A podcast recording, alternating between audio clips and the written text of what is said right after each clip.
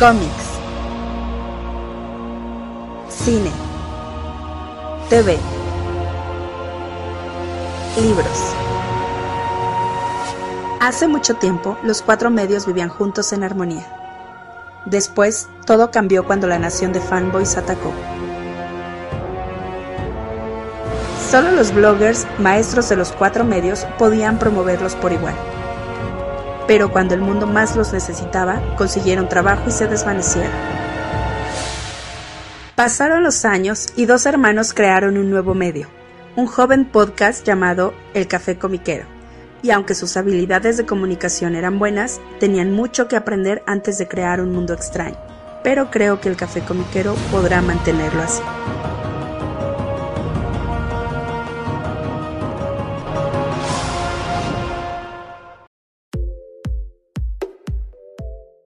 Hola, ¿qué tal? ¿Cómo están todos? Bienvenidos al nuevo episodio del Café Comiquero. Les saluda como cada semana a su amigo Carmix. Y su. vamos a decir, este. Rogue favorito, eh, Rula Mutarrata del Yermo eh, Brujero, porque estoy leyendo un libro del Brujero, así que ando mucho en esos ánimos. Um, ¿Qué hubo? ¿Qué hubo? Exactamente, carnal. Pues les recordamos que nos pueden seguir cada semana a través del servicio de podcast que prefieran, por ejemplo, Spotify, Apple Podcasts, Google Podcasts, Audible, etcétera. En todos los que escuchen podcast, ahí andamos. Y también pueden descargar el programa en archive.org. Y para enterarse cuando está arriba el programa, les recomendamos seguir nuestras redes sociales en Facebook, Twitter e Instagram como El Café Comiquero. Y pues aquí andamos, carnal, con nueva semanita, nuevas noticias y pues a platicar de cómics porque esto se llama el café comiquero, ¿no? Sí, digo, eh, o sea, sí, por supuesto, vamos a hablar de mucho de cómics, claro que sí, pero pues ya ven que también hablamos de lo que se me da la regalada gana, ¿no? O sea, total, ¿quién me va a decir que no es mi programa? No tenemos un productor que nos diga, no, no hablen de eso, ¿no? Y, y aparte no tenemos un sponsor que nos diga, tampoco hablen de eso. No es porque no queramos, ¿alguien quiere darnos dinero? Exacto. Aviéntenos, eh, toss a, coin, toss a coin to your podcast, ¿no? Exactamente, echen, echen un paro a su brujero favorito, que soy yo, por supuesto. Este, estoy seguro que una lanita mi hermano y mí no nos vendría mal. Este, pues vamos a pasar el bote, ¿no? Pero bueno, ya hablando en serio, eh, pues mira, hay muchas cositas acá de qué platicar, afortunadamente. Creo, creo- creo que es de lo bonito de, de- de hacer un podcast de, de todo esto, ¿no? Porque o sea, el día en el que te quedes sin nada que hablar es porque te dio flojera. O sea, incluso cuando no pasan muchas cosas, hay, o sea, se pueden, este, eh, se pueden eh, eh, platicar de, de muchas cositas. Mira, voy a empezar con algo que, miren, la única razón, una de las razones por las que manejo una red social del, porque yo, yo no tengo redes sociales personales, ni quiero, ni voy a tener, ni la mierda, ¿no? Perdón, este, pero, Ahí está tu opinión de Eh, redes sociales. eh, perdón. Ahí está tu opinión de las redes sociales, ¿no? Ahí está mi opinión de las redes sociales. Pero bueno, manejo el Twitter del café. Y la un- una de las razones por la que manejo el Twitter del café es porque sigo muchos sitios de noticias y cosas así, esas noticias ñoñas. Y de repente es así como me entero de cómics que van a salir. Y aún así hay muchos cómics que, la- o sea, aunque sean de, de- de, no sé, las, los tres editoriales grandes, ¿no? De allá de Estados Unidos, Marvel, DC, Image. La verdad es que de repente se me pasan por, por arriba de la cabeza y ni me entero. En esta semana eh, fue uno, fue uno de esos casos, o sea, en el que de plano me, me enteré porque salió hasta en, creo que una cuenta de Marvel o, algo, o sea, una, oficial de Marvel, no me acuerdo si era la de, la de Marvel en particular o alguna otra porque tienen un resto. Y dije, ok, ¿qué es esto? Vamos a ver. Es un cómic que va a salir en septiembre, o sea, por eso te digo que normalmente los, las solicitudes de cómics empiezan pues muchos meses antes, por lo menos tres meses antes. Yo ni me había enterado de este. Ok. Eh, es un cómic de X-Men, para empezar. O sea, dije, ya, ya desde ahí otra vez se me hizo raro de, pues normalmente estoy como que más al, más al tanto, ¿no? De, de cómics de X-Men, porque pues ahorita la verdad es que se me hacen interesantes, suelo ponerles atención. Eh, sí compro algunos, a veces con algunos meses de retraso para que estén más baratos, pero bueno, sí compro varios por ahí. Y luego veo el roster de, los personajes que van a salir en este cómic y digo, bueno, otra vez, pues que esta es was I fucking drunk in a coma or shit, Eh, porque está eh, dos personajes que sí me, sí me late, ¿no? Bueno, todos son cuatro personajes, todos me laten, pero hay dos en particular que me quedé de, pues, estos sí les hago caso, ¿qué pasó? Es un cómic que se llama Exterminators, los, exter- los ex-terminadores, jajaja. Oye, Eh, ese de Exterminator... protagonizada- Ay, perdón, carnal. Ese de Exterminators mm, ya es la segunda vez que sacan... Esos participaron en el crossover de Inferno. Sí, sí, exacto, exacto. Órale, qué interesante. ¿Y quiénes son ahora? Ahora es Dazzler, Ah, Boom Boom, ok. Jubilee A ver, a ver, ok, me gusta. y Laura Kinney, Wolverine. Claro, porque no hay un, equipo de X-Men que no pueda tener un Wolverine. Es, exactamente lo que yo digo, ¿no? Pero bueno, también es interesante este, ver, ver reunidas a Laura y a Jubilee, porque en el, en el run de, de, Sana, de Sana Takeda y Marjorie Liu que tuvieron en X-Men, sí, tuvieron uno de, no es cierto, no de X-Men, de mm, X-23, este, eh, lo escribió Marjorie Liu y, lo, y buena parte lo dibujó Sana Takeda, ahí eh, hacían buena mancuerna esas dos y ya de se olvidaron después de ellas. Em, y después también, o sea, cuando me entero quién lo escribe, me quedé de, bueno, pues de veras, sencillamente hay cosas de las que no me entero. Lo va a escribir, bueno, ya lo está escribiendo, lo está terminando, Lea Williams, que fue la misma escritora de un cómic que me gustó mucho de, de esta serie, de esta época X actual, que fue X Factor. Entonces dije, bueno, God fucking damn it, ¿qué onda? Y ahí te va lo raro, bueno, no exactamente raro, pero curioso de este cómic.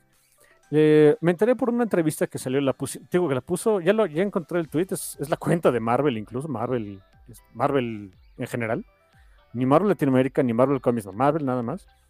Es una entrevista que le, eh, que le hicieron por ahí a, a- Lea Williams. Y este cómic viene con un Parental Advisory. Ah, caray, ah, caray, ¿por qué? Exactamente, dice. eh, eh, eh, es- ella comenta eh, que, para empezar, yo no sabía que todavía Marvel podía hacer eso. ¿Sabes quién tampoco lo sabía? La escritora, Lea Williams, porque estaba haciendo los.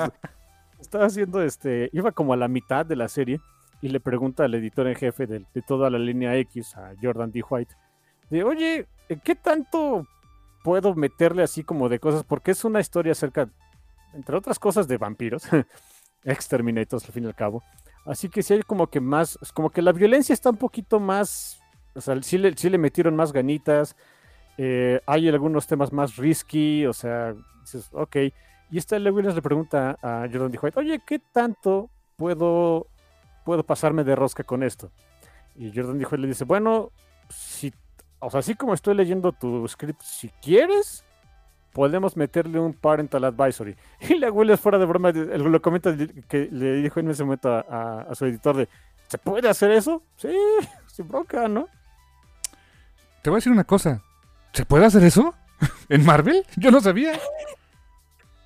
Yo tampoco, me voy enterando a través de este cómic.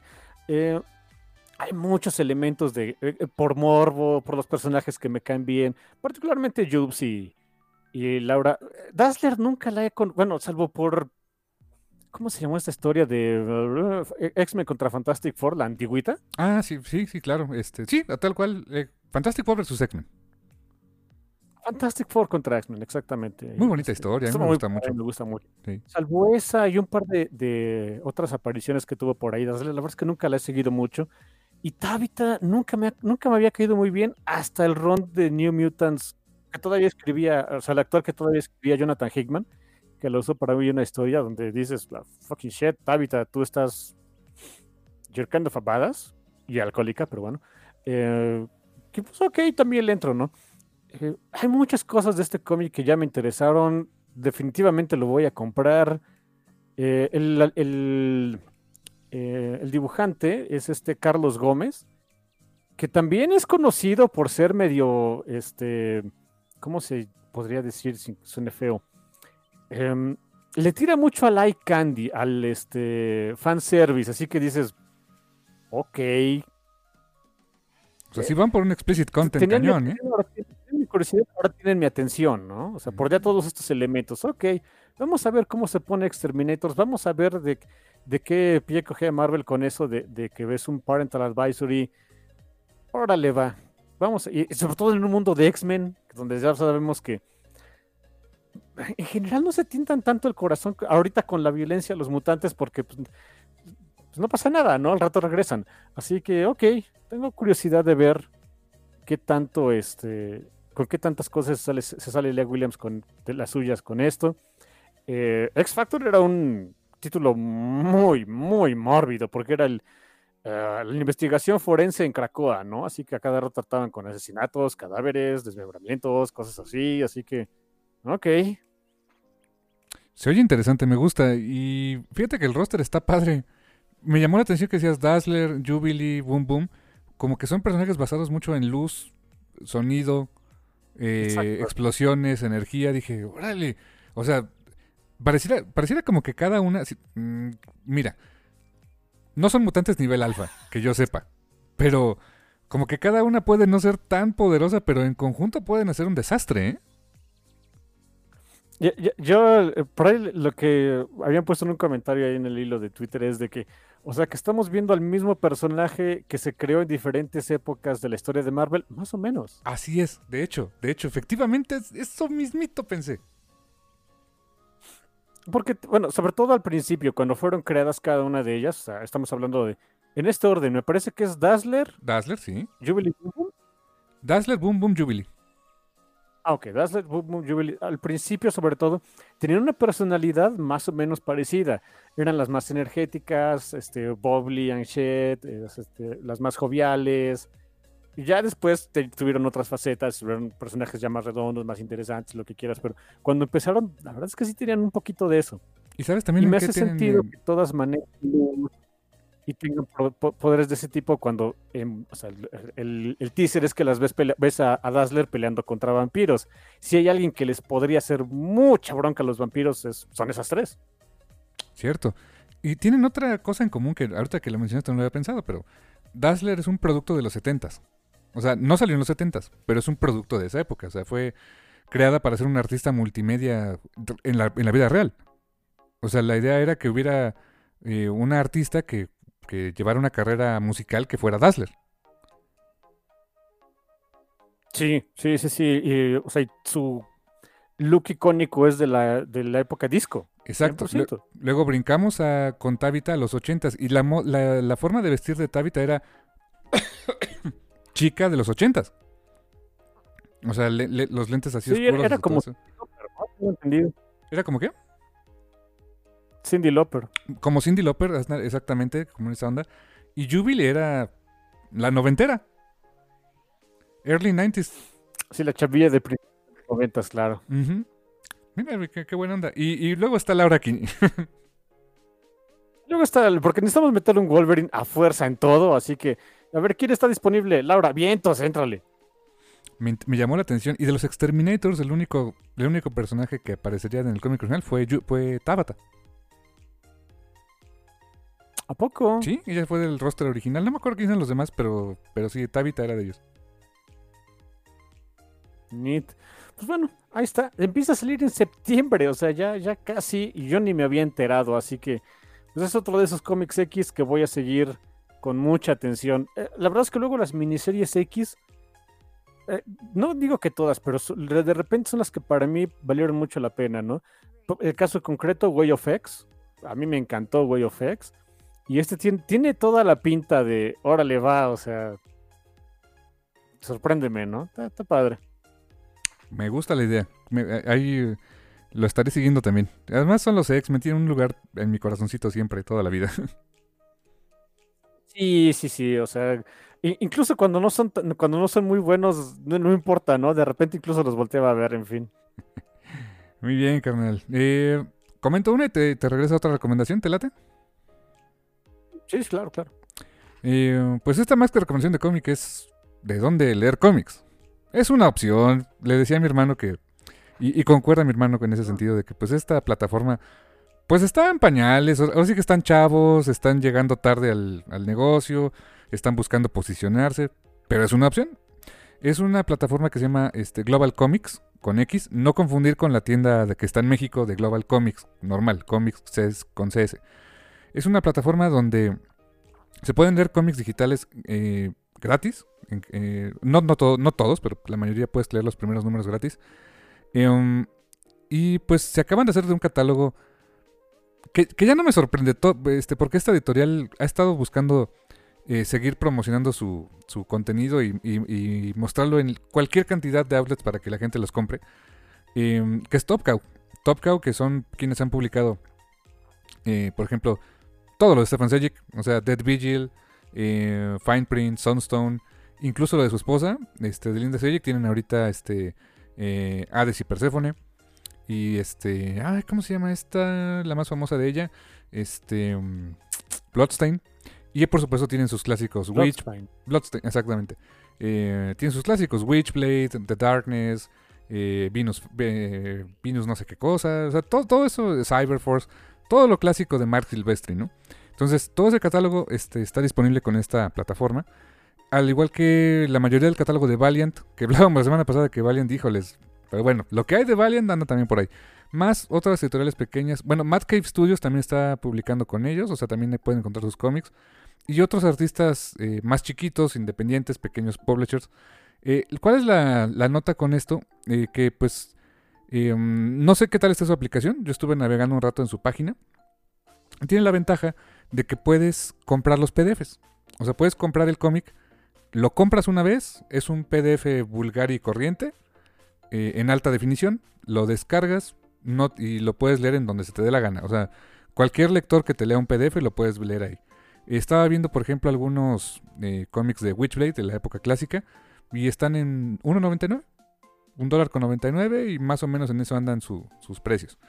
Entonces, pues digamos que eh, lo que algunos platicamos, ¿no? Del tema de que pues realmente con Comixology pues no tienes nada, o sea, es los compras, pero pues no, no hay eh, eh, no hay un, un- un archivo que si no, no está el servicio, pues no lo puedas, este, no, no lo vas a poder leer, ¿no? Por ejemplo.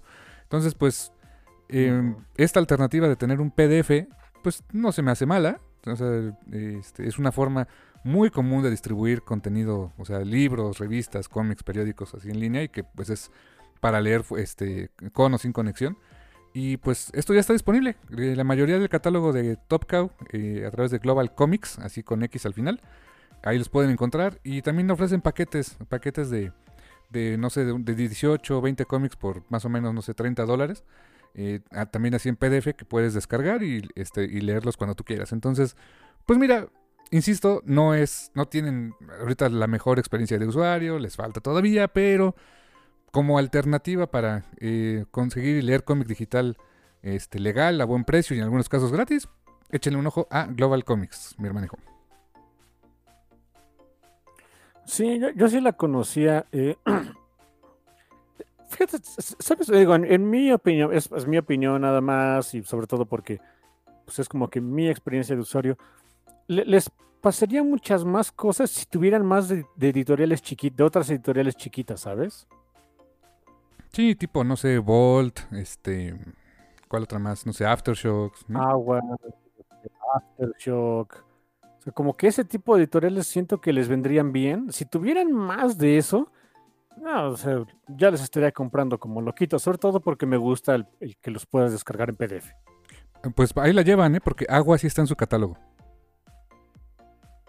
Agua sí, agua ya está, órale, ok. Ah, mira, ok, ok.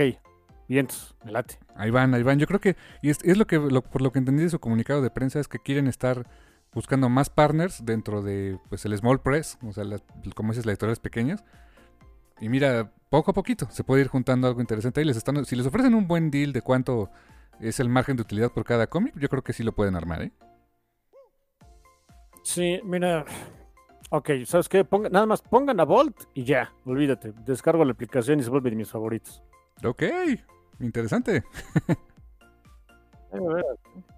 A ver, Em, a ver, mira, vamos a ver qué otras cositas. Ah, bueno, eh, esta, esta es una nota que salió el, el día de hoy. eh, también de Marvel y dije, ok, ah, pero que vean que de repente sí pongo atención a lo que sale, ¿no? Ok. Em, ¿Sabes cuántas series en solitario ha tenido una de los Avengers fundadores, Janet Van Dyne, en toda su historia? Amigos, que ninguna. Ninguna. Ah, pues no, es, me, me quedé pensando, y la de Was, pero no, no es ella, es esta, ya es esta. ¿Cómo? Ajá, exacto, es Nadia. Sí, cierto. Bueno, pues 60 años después de su creación, por fin va a tener una serie en solitario, más o menos.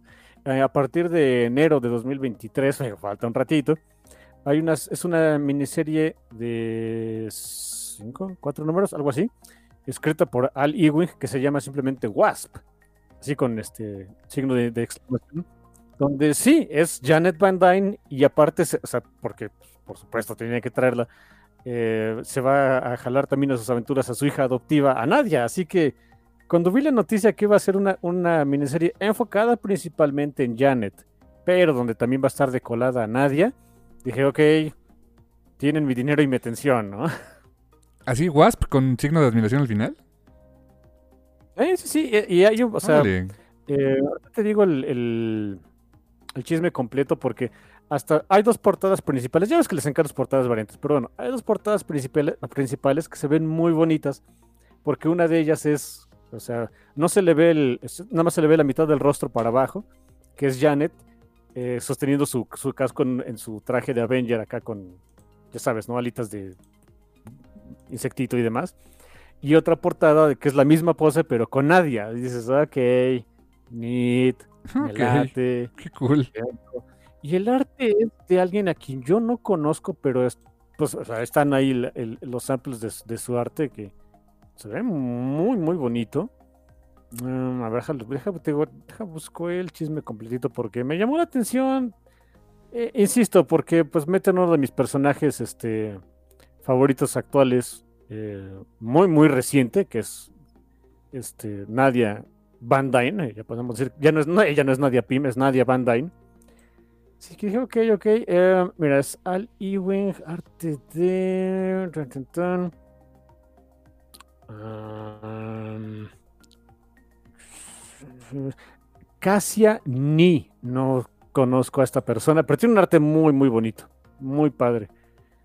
Y ah, son, cuatro, son cuatro números nada más a partir de, de enero. Y que esta historia se va a enlazar con. Como que es un, es un plan a largo plazo que tiene Al Ewing. eh, empieza con esto. Tengo entendido que va a ser otros personajes. Y al final del año 2023 eh, continúan las historias, supongo con algo de Avengers, no sé.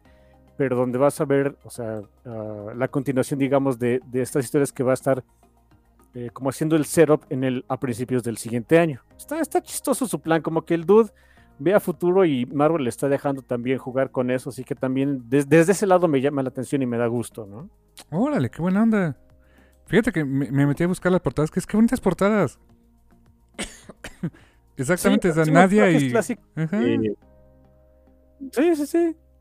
Y, e incluso en el estilo, ¿no? O sea, el, el traje clásico de, de esta Janet y con el estilo de, el tipo de color y, el, y hasta el peinado y demás de, de los cómics de los 70, de los 60 cuando ella apareció. Y el de Nadia, pues evidentemente, pues más modernizado, este, con, el, con un coloreo más, pues, más de este lado. El- en general, el esquema, esquemas de colores más modernos. Se ven muy padres, ¿no? Me gusta, me gusta, me gusta, ¿eh? Y ahí tienen su, su sellito ahí de 60 years de, de, de, de- Wasp. O sea, dices, órale, va. Y también me gusta también pues, que se rompe la sequía de. "Mm, Pobre Jared nunca tuvo un título en solitario, ¿no? La verdad, sí, la verdad que qué deuda histórica tan cañona, o sea, porque a ver, Hulk ha tenido título en solitario, claro. Eh, ¿Quién más fue de los fundadores? Uf. Hawkeye, claro, ha tenido título en solitario. Man, Iron Man, Iron Man. se diga, claro. Eh, Hank Pym, Ant-Man, Ant-Man ha tenido. ah, sí es cierto, Ant-Man ha tenido título en solitario. Y faltaba Janet. Y no nada más eh, Hank, o sea, otros Ant-Man también, solitos. Sí, claro, Scott Lang, por ejemplo, sí es cierto. ¡Qué deuda histórica tan grande! O sea, no, no me había ca- caído eso en la cabeza, ¿eh? Shame on me. No, pues yo, te juro que yo también. Si, no, si, por esta nota no me entero, no me hubiera enterado nunca. Y, voy a ser sincero, la verdad es que Janet a mí me importaba un carajín hasta que leí Unstoppable Wasp, donde toma un papel muy importante en la, en la vida de Nadia y que es un personaje que me cae muy bien, que se me hace muy pachoncito y demás. Y es cuando Jeremy Whitley hizo casi lo- lo casi imposible, ¿no? Hizo que me importara un Avenger original fuera de, honestamente, Thor, ¿no? ok. ¿No te importaba Hulk antes? No mucho. ¿Sabes por qué? Porque ¿qué le podía pasar al infeliz? Eh, no, era más un rollo psicológico, ¿no? Por ejemplo, cuando fue lo de Peter David, pero sí, sí, tienes razón. Sí, o sea, y, y- y pongo ese pongo el ejemplo de, de la pobre de Janet, porque para quien haya leído ese, ese evento de ah, Secret Invasion fue, me Ujú, parece, sí.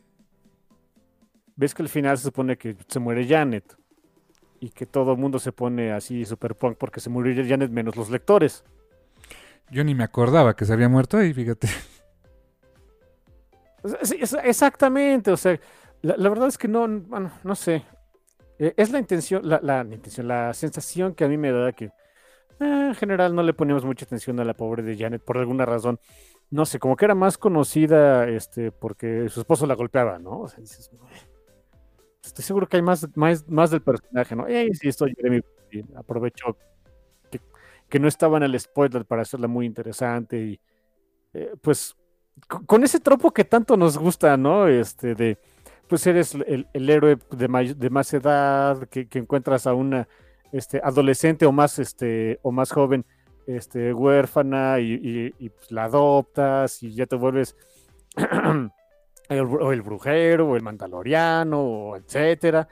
Eh, y, y- hace eso con Janet y con, con Nadia, así que pues, es el tropo más usado y más conocido y honestamente de los más gustados por lo, por este por, por quienes consumen este tipo de historias. Así que ok, ok, va. Y bueno, va a venir por fin una serie de Wasp, me llama mucho la atención. Eh, esperemos que sea nada más el primero también de, eh, en general, o sea, estoy hablando aquí ya de, otros personajes en general, el la primera de una serie de, eh, ¿cómo decirlo? Series de aniversario para el siguiente año, porque yo espero por lo menos otra. Pues sí, porque el siguiente año serían. Pues sí, ya serían tre- 60 años de los Avengers, ¿no? Me valen los Avengers, el siguiente año son 20 años de Runaways. Y son 60 años de los X-Men. ¿Salió en el, salió en el 63 X-Men? Ajá. Bueno, que- bueno, sí, sí, sí, claro, claro, claro. Y 20 años de los Sí, Runaways, claro, ¿no? porque y X-Men, eh, eh, porque Giant Size X-Men es otra cosa, salió en el 68, 9. 70 y 72, algo así. 70, 72. Ujú. Y voy a ser súper honestos, yo más bien considero que empieza X-Men con ese. Con todo respeto a Stan Lee y Jack Kirby, yo también. Es cuando se pone interesante, ¿eh? Mira, tuvieron unos números buenos con Roy Thomas y Neil Adams, tengo que admitirlo, pero no, no, no fueron lo suficientemente buenos para garantizar que no, no cancelaran el título. Realmente cuando ya salió el Sí. roster de, de X-Men que, con, que queremos llamamos con Nightcrawler, eh, Wolverine, Storm, etcétera, ah, es donde se puso bueno el asunto, ¿no? Pero bueno, sí, técnicamente son 60 años de X-Men, así que también hay, también, ah, digo, ahorita los X-Men están bien y de buenas en los cómics, así que habrá celebración, no hay ninguna bronca, ¿no? ¿Sabes qué podría sacar Marvel por 60 aniversarios de los X-Men? ¿Qué? El Uncanny X-Men Omnibus Volumen 5 que me falta. Porque no, es- no existe. Y es un hueco en mi colección que desde aquí la estoy divisando. Ah, chis, ¿cómo, cómo, cómo? O sea, Ah, sí, lo que pasa es que ves que sacaron este, los Omnibus de Uncanny X-Men. Empezando justamente por el Giant Size X-Men número 1. sí. Que esos fueron desde o sea, toda la época de Claremont y Byrne, todo lo que siguió. Han sacado hasta el volumen 4, que es más o menos eh, hasta el número 191 o algo así de Uncanny X-Men. Y después de ahí, lo que Marvel ha sacado han sido. Ya son ómnibus de X-Men, pero dedicados a eventos y, y lo que hay en medio. Y está, por ejemplo, el de Masacre Mutante, desde aquí lo estoy viendo. Luego está el de. eh, Fall of the Mutants, desde aquí lo estoy viendo. Y luego eh, uno que se llamó. eh, Road to Inferno, no sé qué, como Infer- Inferno Prepare, ¿no? O sea, todo lo que no era Inferno, pero que tenía que ver después, ¿no? Y luego Inferno, que es un mamotreto también. Entonces, todos esos, o sea, ya contando incluso de los eventos, traen los números de Uncanny X-Men, o sea, en orden, o sea, consecutivo, junto con números ancilares que se tienen que juntar para los eventos, ¿no? Pero entre, entre el de Masacre Mutante y el Uncanny X-Men volumen 4, hay un huecote. un huecote como de más de 20 números, así como que, ¿y mi ómnibus volumen 5? No sabía, órale, oye, sí está, sí está mala leche eso, ¿eh? Sí, exacto. Eh, le- les, te cuento, creo que te he contado que sigo mucho ese canal de YouTube que se llama Near Mint Condition, eh, que lo descubrí gracias a... Sí, un ojito, está padre, ¿eh? Ah, muy bueno, me cae re bien, este, el Uncanny Omar es el, el conductor, y Astonishing Melon es su esposa. El Omar que es de Perú, por cierto. Eh, Eh, exacto. descubrí ese, ese, ese este, canal gracias a Ludwig Wayne. Le mando un gran saludo. Un buen amigo que conocí en, en la comunidad de Mundo Geek. Y me suscribí cada que... ah, Tiene un... Tiene una... eh, o sea, cada- el- su, su show en YouTube tiene secciones. Y hay una donde que se llama este Breaking News, donde él, no, no sé por qué, no conozco la historia detrás de, pero él tiene contacto directo con Marvel. Este, y le mandan copias así de los libros y todo para que les haga reseñas y yo lo envidio terriblemente, ¿no? Eh, y no, siempre le- eh, a través de él dan los anuncios de, de este, hardcovers y Epic Collections y, y sobre todo Omnibus que vienen a futuro. Y cada que hay un video nuevo de Breaking News de que va a anunciar un nuevo Omnibus, yo estoy así de cruzando los dedos que sea un Kanye X-Men, volumen 5, volumen 5, volumen 5. No, no fue chivo. güey. Y luego digo, bueno, pues anunci- hicieron cosas chidas, ¿no? Pero pues, un video más donde no fue un Kanye X-Men volumen 5.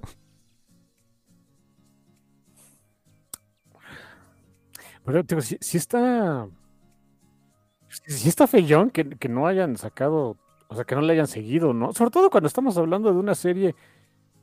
Que- o sea, que para los coleccionistas, estoy seguro que no le va mal a Marvel sacando ese tipo de ómnibus. No, para nada. Vuelan. Honestamente se agotan, ¿eh? Ay. Mala yuyu, mala yuyu. Así Ah, que- Ojalá un día de esto. Ojalá un día se me haga. Y también sabes que me encantaría, honestamente, Eh, un ómnibus. Ya vi que sí se puede. Un ómnibus de Runaways de Rainbow Rowell, que fueron cuarenta y pico números, más o menos. 38. 38. Ya vi que sí se puede. Si van a sacar el mamotreto este de Hulk de cincuenta y pico números, que no saquen 38, ¿no? Sí, bueno, o sea, más bien a mí lo que me preocuparía es que no se hubieran juntado los necesarios, pero por ejemplo sacaron un ómnibus de All New Wolverine, que es la serie donde Laura toma el manto de Wolverine y introducen a Gaby King en su vida, etcétera, etcétera. Voy a también ser súper honestos, es donde por fin se me hizo interesante Laura. Eh, y fueron 35 números más como dos anuales y ya. O sea, sí se puede. Pues mira, es, es, es temporada de aniversario para X-Men Runaways. ¿Dónde? Quiero ver esos ovnis. Más importante para mí, una serie, una, ma- otra serie de Runaways. Now. Es más que se llama así, Runaways Now, ¿no? Es un título, eh, es un título profesional. Pues muy bien, eh, interesante recomendación esta de, esta de... Por cierto, ahorita que mencionaste a la... eh, me puse a buscar rápido el, el- el cómic de Wasp con el, con el signo de, de admiración. Y estaba viendo que la dibujante...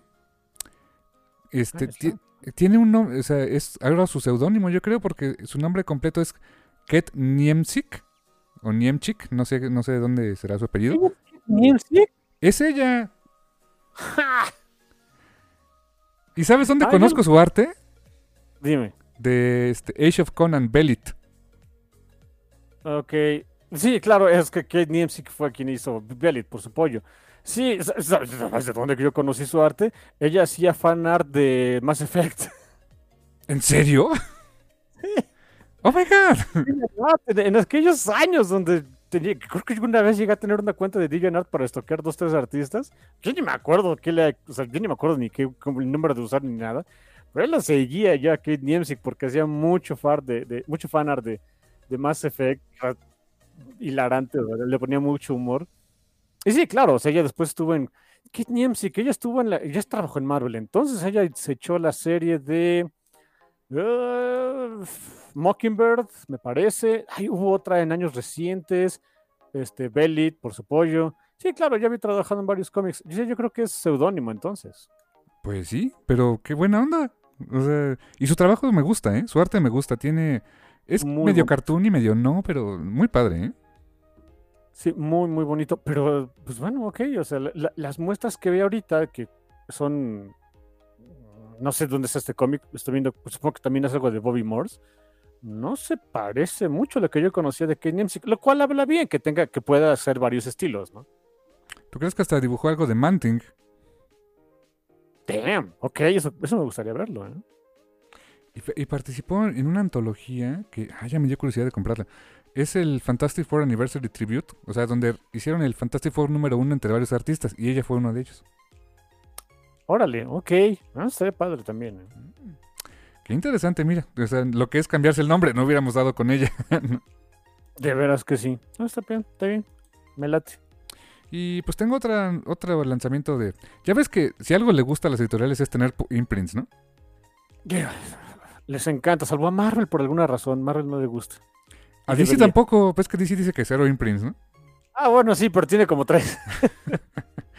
Pero bueno, resulta que Titan Comics eh, va a tener un nuevo imprint para, sí, adivinaron, jóvenes adultos, porque pues ahí está el varo, ¿no? Y se va a llamar Titan Nova. Titan Nova, se oye como, no sé, un poder de un videojuego o algo así. Titan Nova o algo así, ¿no? Es un- sí, no, no es un este una técnica de los caballeros del zodiaco. Sí suena, ¿no? la verdad.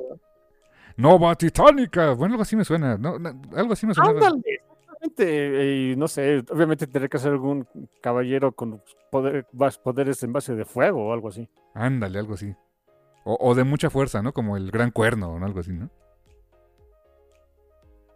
sí, claro, claro. Bueno, Titan Nova, ¿eh? me gusta el nombre. Que te- Es una padre. Suena padre. Pues va a lanzar su primera, es su primera novela gráfica para jóvenes adultos, va a ser un título de 128 páginas, este, en el bonito y romántico día del 14 de febrero del año que viene, y se va a llamar Bash, también con signo de admiración al final, porque está de moda poner eso, yo creo. Ay, ¿qué es? Sí, de veras, ¿eh? Y este se va a tratar de... Ahí te va el plot. El plot es que es un, un jugador, es un, es un tipo llamado Rudy, que viene de un planeta, o sea, este, muy pobre, que quiere, quiere ser jugador profesional de algo que se llama Bash, que es una especie de versión intergaláctica del básquetbol. Este cómic lo va a dibujar un artista que no ubico, pero es un estilo pseudomanga, bonito. La verdad, estuve viendo algunas páginas. Se llama Vince Serrano, es el, el- el artista. Y el autor, el escritor, es Rudy Gobert. ¿Que ¿Quién es Rudy Gobert, carnal? Bueno, se, se pronuncia Rudy Gobert. Ah, él Gobert. es.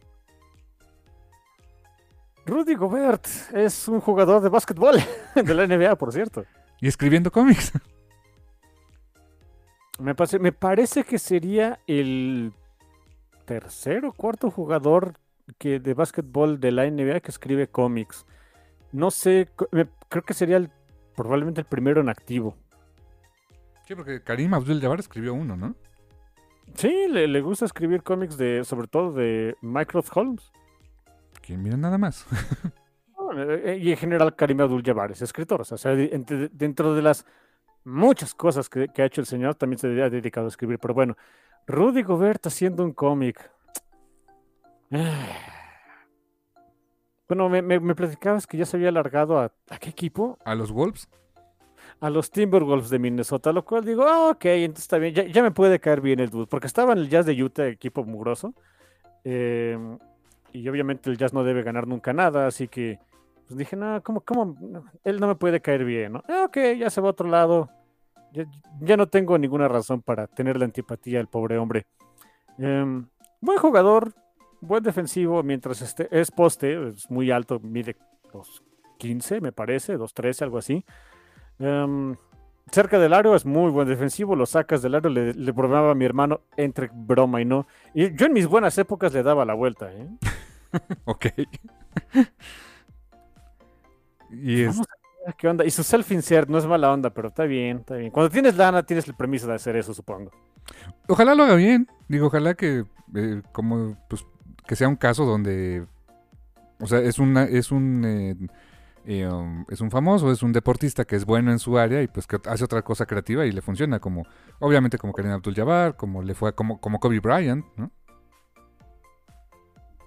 Sí, el Kobe, ay, Kobe, pobre hombre, pero lástima que, este, que también lo tengamos que reconocer porque pues, ya falleció el señor, pero pues el único este, jugador de la NBA que tiene anillos de campeonato y un Oscar. Wow, sí, por su corto, ¿no? De I Love Basketball, ¿no? Eh, fue muy, muy bonito. Pues ojalá que le vaya bien a Rudy Gobert con este, este, este cómic.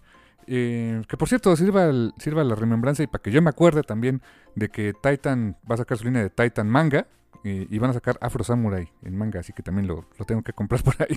Ese, ese, manga me gustó mucho. Titan tiene una línea de manga. Ah, la va a lanzar. Oye, Titan quiere. Quiere varo, ¿eh? Porque tiene algunas licencias interesantes por ahí para hacer cómics. E, ellos tenían la licencia de Godzilla, no sé si todavía la tengan. Todavía. Todavía la tienen. También tienen, tienen de videojuegos. Ellos tienen la licencia de eh, Horizon Zero Dawn. Ah, ¿a poco? Ajá. Sí, ellos la tienen. Todavía la tienen, estoy seguro que todavía la tienen. Ahorita que lo mencionaste, de Horizon Zero Dawn tienen, y vi un libro de Titan que es un libro de arte, bueno, es un póster portfolio, es un libro de, de, imágenes así grandote, de um, Horizon Zero Dawn, pero ilustrado por Pitch Momoko. Fuck. Quiero eso. Dije, órale. Oye, pues tienen buenas licencias, ¿eh? Sí, te digo, o sea, viene fuerte Titan, ¿eh? O sea, bajita, o sea, eh, salió como que, este, aquí, este, eh, eh elucubramos su, plan para dominación mundial del cómic o algo así. Línea de manga, jóvenes adultos, tienen licencias, no sé si de las, supongo que se les venden bien, o sea, ok, creo que habría que echarle más el ojo a Titan. Sí, no perderlos del radar. Titan Manga se va a llamar así tal cual, su, su división de manga, no se van a quebrar la cabeza. Y sabes que está bien, o sea, ¿para qué quererte, eh, para qué querer verte este, clever and shit cuando simplemente le puedes estampar el título a algo manga y casi casi se vende solo a menos que seas Televisa? Es lo que iba a decir exactamente lo mismo. Con Smash Manga, santo Dios. En serio, tienes que ser, tienes que tener, estar muy mal administrado para quebrar este, imprimiendo manga aquí en México te lo voy a decir así, y lo voy a decir con todo el respeto y el cariño que le tengo a, esta editorial, porque pues me han dado trabajo y me han permitido hacer muchas cosas con editorial Camite. Camite no tendrá las grandes licencias de manga. Honestamente, conozco muy pocas, salvo lo de Clamp, que sí, la neta soy fan. Eh, pero conozco muy pocas. Las de, la de la arañita, por ejemplo, me gusta, pero otras que en mi vida voltearía a ver. Eh, mientras que la verdad Panini tiene pues los rompeventas, ¿no? Chainsaw Man, este One Punch Man, eh, My Hero Academia, todo eso, ¿no? Y, ahora sí que a Camite le han dejado licencias pues medianonas, pero es manga y se vende un friego. Y honestamente es lo que más vende Camite. Y con licencias chiquitas. Smash tenía Battle Angel Alita. que no sé cómo sea entre los fanáticos, entre los que sean, no fanáticos, pero más seguidores del manga. Yo sí lo sigo, pero no tanto. Em, yo tengo entendido que Battle Angel sí es de los que venden. Sí, claro. Tan es así que ya hay reprints de, de Viz Media, nuevas ediciones en, eh, en Shinkubon, o sea que son ya más, más, más páginas por volumen. Es como su tercera. Es que no son reimpresiones, es como su tercera edición que han sacado de Alita en diferentes formatos, ¿eh? Damn. Y sigue saliendo, sigue saliendo el, el manga este ahora, el de Mars Chronicle, que ya van en su volumen 8, que me hace falta conseguirlo, por cierto. Eh, y, prometen más reimpresiones de todo lo que fue eh, Last Order, los Omnibus que sacó Kodansha. O sea, todo eso, ¿eh? Ah, es Kodansha, no Vismedia, perdóname, Kodansha. Sí, estaba a punto de decirte eso de, oye, Vismedia ya se hizo de... Es que la primera edición fue de Vis... La primera edición de Battle Angel ahorita hace añales fue de Vis... de todavía Beast Hero o algo así se llamaba su línea esta de... Uh. Sí, sí, sí, cuando... Cuando Beast estaba pues, ahí viendo cómo le podía hacer para venderle este eh, cómic japonés a los Baka Gaijins, ¿no? De este lado del charco. Exacto, cuando sacaba todavía este, mangas partidos en, en cómics de 32 páginas, ¿no? Sí, cuando pensábamos que el formato de, tan, de Tankubon y Shinkubon y demás, para empezar ni siquiera les decíamos así, ¿no? Y en segundo lugar, o sea, pensábamos que, no, pues cómo van a comprar estos libritos raros que, y, que me parece tenían que reformatear para leerlos, este, eh, o sea, los, los leías como un, como un cómic, este, americano, o sea, de, Sí.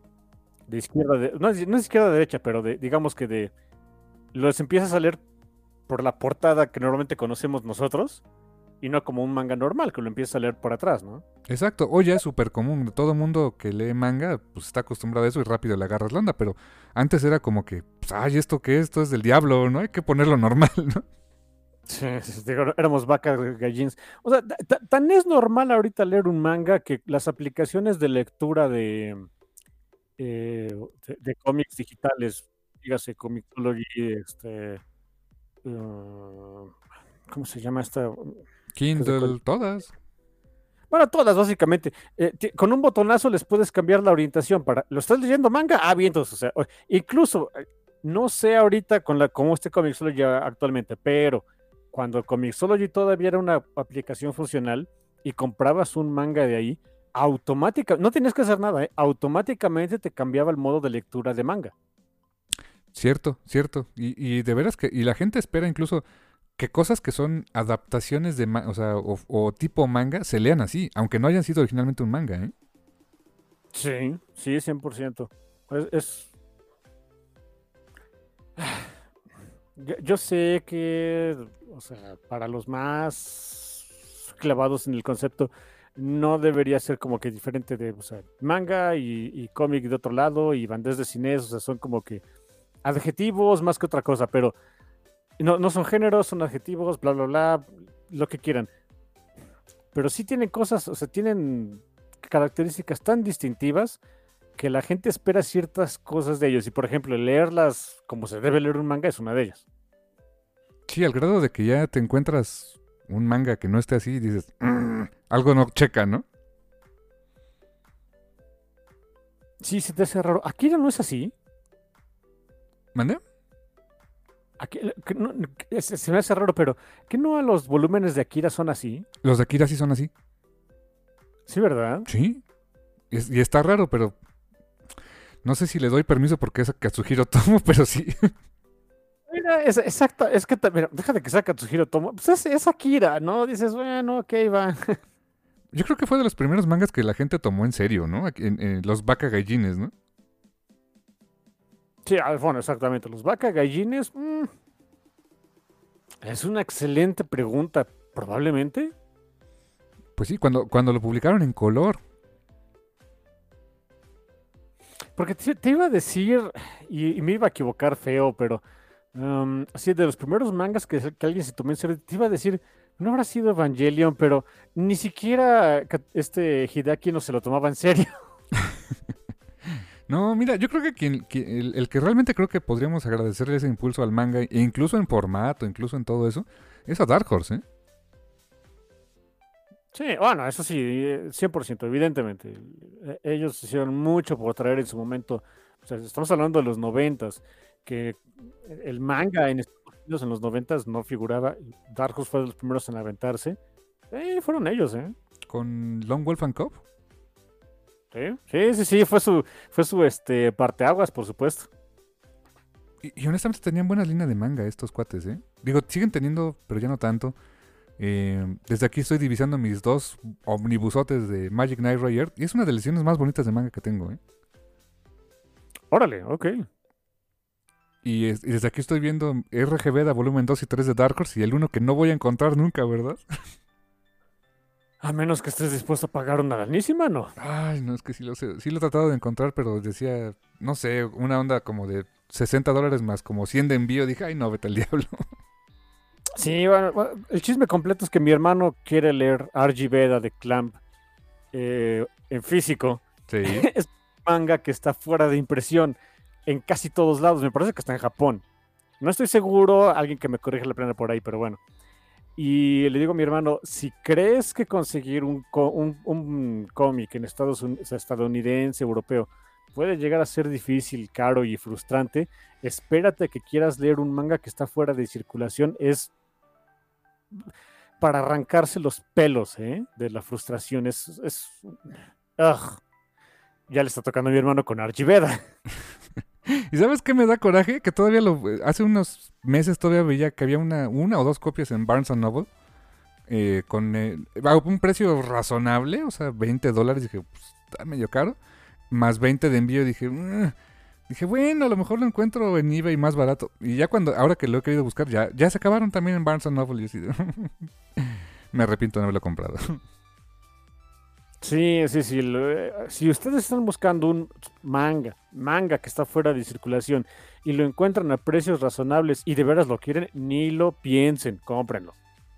No me sabía ese, ese ¿cómo te diré? E- e- esa mm, característica de ese mundillo, ¿eh? Sí, sigo una persona que hace, que trabaja en Biz Media, Deva Aoki, este, o trabajaba en Biz Media, ya no sé cómo esté, um, pero sí, luego ponía así su- sus hilos ahí en Twitter de, oigan, o sea, particularidades del mundo del manga, ¿no? O sea, sobre todo de, de cuando estamos hablando de cuando se traduce a otros idiomas, incluso de, de mismos de Japón.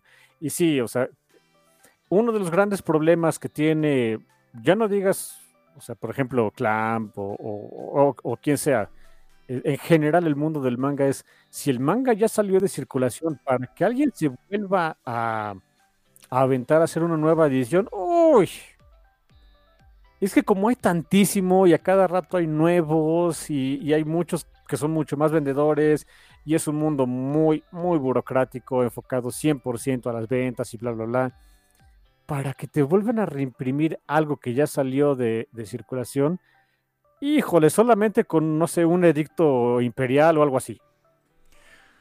Sí es un mercado bien diferente, la verdad, ¿eh? O sea, wow, wow. Sí, sí es muy complicado.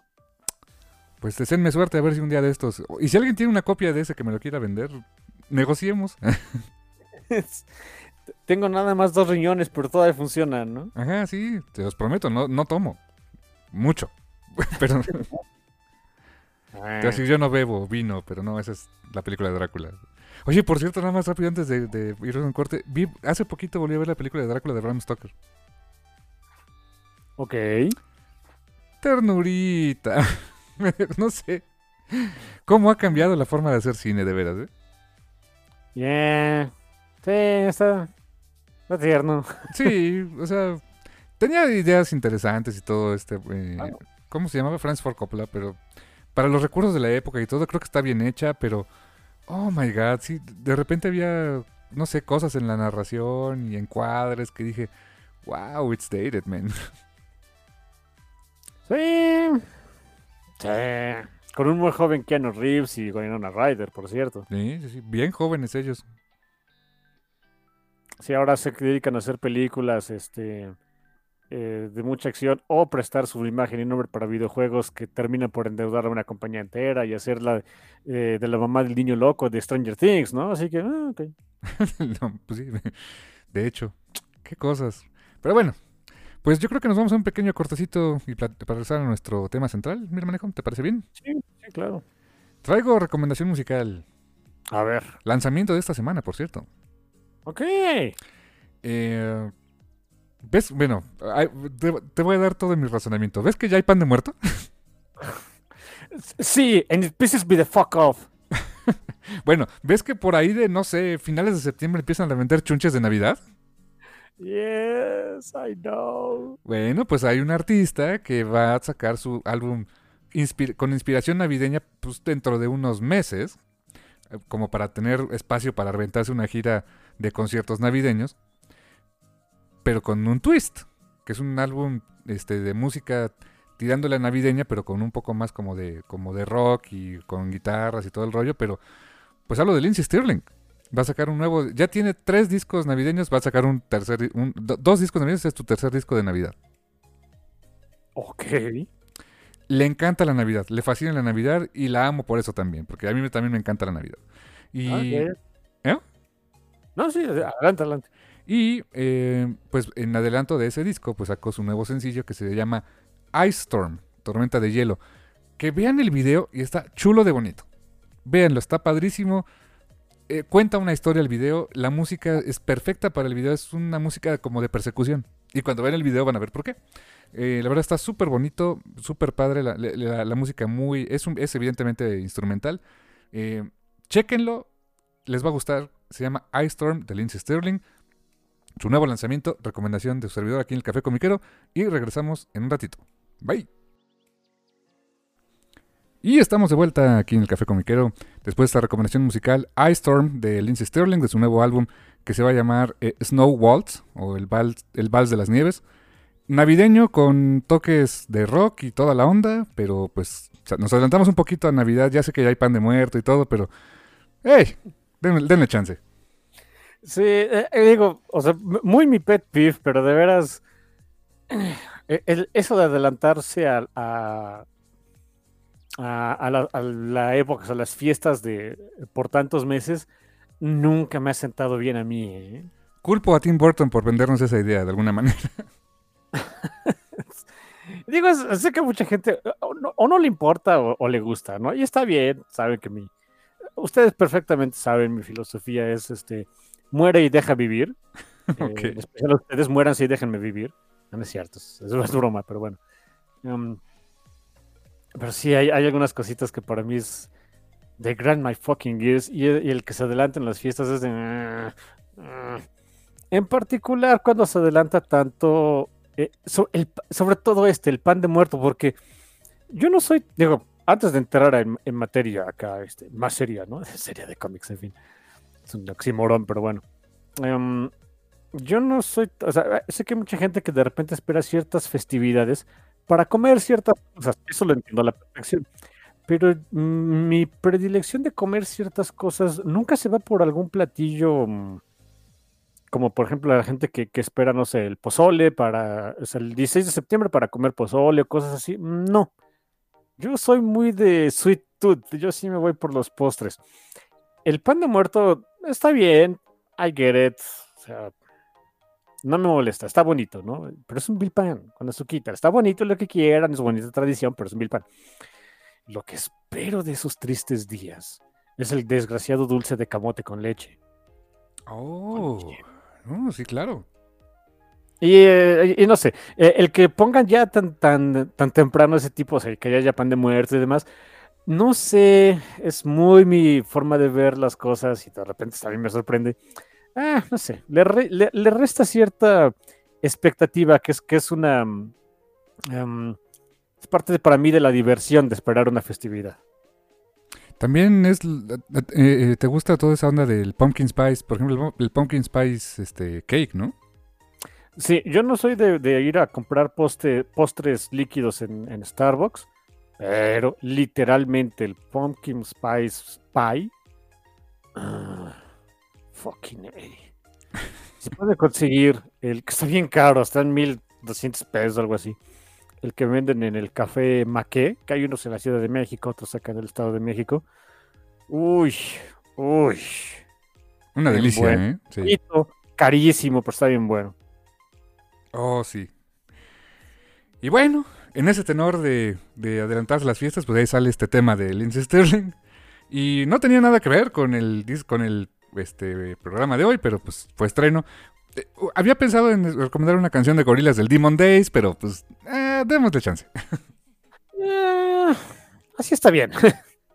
Porque Demon Days es justamente de lo que vamos a hablar hoy. Demon Days, eh, que es la eh, obra, la primera obra en, este, com- en cómic de autor 100% completo de Peach Momoko para Marvel. Y. ¡Wow! Esta señorita ha crecido como la espuma. Sí, yo, o sea, obviamente yo conocí a Peach Momoko por, porque era una ilustradora, o sea, muy famosa en internet, también de los, creo que desde las épocas también de DeviantArt, etcétera. Muy prolífica ella, le iba muy bien, etcétera. Em, yo no le conocía ningún cómic. De repente se anuncia esta, eh, iba, por lo que entiendo, eh, la sensación que me da es que iba a ser un número único. Demon Days X-Men, que era como que la versión eh, de Peach Momoko, de, de algunos personajes de X-Men en particular, básicamente. Eh, si, es- si nos vemos como que más centrados ahí en la historia. Y, y como que ahí iba a acabar. Yo, yo así lo sentí el, este cómic. Ahí era de, pues órale, ahí está Peach Momoko. Marvel este, dijo, vamos a explotarte. Este, te- te damos este, pues, chance de hacer esto y a ver qué sale. Y a la gente le gustó. Y yo creo que Marvel dijo, oye, Pichu Moco, a la gente le gustó harto esto. Em, échate más. Y Pichu Moco dijo, bueno, va. Obviamente, o sea, desde el número uno ya puede, desde este número ya pueden encontrar la, que pues, no, es, no es continuación, no sé cómo decirle, que iba a ver cada vez, que iba a haber más cómics de, de Demon Days. Cada uno le dicen, o sea, Demon Days algo y número uno, pero es, está serializado. Yo no me esperaba ese, ese conceptito, o sea, es lo más normal en Marvel y yo no me lo esperaba. Em, yo no los había leído, yo había leído nada más el, primer número, Demon Days X-Men. Se me hizo muy padre, muy pachón, pero así lo dejé. Em, yo salí muy gratamente, o sea, no exactamente sorprendido porque, o sea, me gustó el número uno y el, nivel de, artista que, que es Pichu Momoko pues, está canijo, así que no puedo decir que me sorprendió del todo, pero salí con esa sensación de esto está bastante pachón, me gustó que no me lo esperaba y este y denme más. Oh, sí. Y de veras quiero más, ¿eh? Y afortunadamente, digo, como ha tenido muy buena aceptación del público, ha vendido, es, buena, es buen dinerito extra para, para Marvel. Eh, ya está saliendo una secuela y ya se está anunciando que va a haber una especie como de Civil War en el Momoko Verso. Ah, hay este Demon Days para ratito todavía. Y como dices, pues ya hasta va a tener, va a tener ya su número de tierra seguramente. No sabemos cuál es, pero ya debe tener su dentro de los universos de Marvel, ¿no? Sí, ahorita busco, de hecho, pero bueno. Eh, bien curioso. Eh, ¿Salen los personajes de Marvel? Sí, pero no. O sea, pues ninguno es básicamente el mismo, ¿no? No, no, no, no. Son versiones eh, hechas ex profeso para este, este cómic de Pichomomoko. Pero cual se agradece. Sí, exactamente. O sea, si reconoces, por ejemplo, en Demon Days X-Men a Psylocke y trae un perro, un perro que se llama Logan. este, y bueno, me acordé que eh, no a él, pero le decían Dog a su amigo, ¿no? En, esta serie de Origin. Dije, perro, Logan, no, ok. Eh, y pues yo pensé que todo iba a estar situado en el Japón feudal y toda la onda, pero pues resulta que no. Es de esas historias donde el pasado tiene repercusiones interesantes en el futuro, en un futuro que es el de ahorita, ¿no? Sí, eso te iba a decir, no es tanto el futuro, es más bien el presente, ¿no? Pero bueno, el, futuro, supongo que sería el futuro del pasado, o sea, el presente. Ah, ya me duele la cabeza de decir eso. Y por cierto, el, digamos, nombre completo del cómic es Demon Days de Yashida Saga, la saga de Yashida. Y dije, Yashida, claro. Eh, ¿Cuál es uno de los personajes más japoneses que hay de, de Marvel Comics? Mariko Yashida. Y voy a ser sincero, uno de los que. Mm, como que desperdiciaron mucho, ¿no? Bastante, o sea, digo, obviamente Chris Claremont y este, John Byrne y este, o sea, Chris Claremont básicamente en los, en los 80 hizo muchísimo con Mariko, ¿no? Pero después la dejaron como que, o sea, eh, le metieron a su hermano, al Silver Samurai, que también es este, su medio hermano me parece, que es un dolor de cabeza a veces, pero sí cuando, spoiler de una historia de hace como 30 años, cuando se muere Mariko, siento que perdimos un gran personaje. ¿eh? Sí.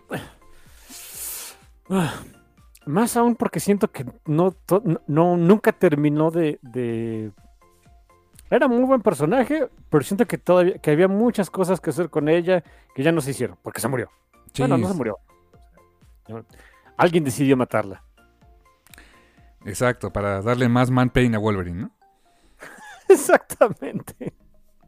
Creo que fue la época de las mujeres en el refrigerador, así que no me extrañaría. ¿eh? Sí, darle más man pain a Wolverine, como si fuera necesario. Ajá, exacto.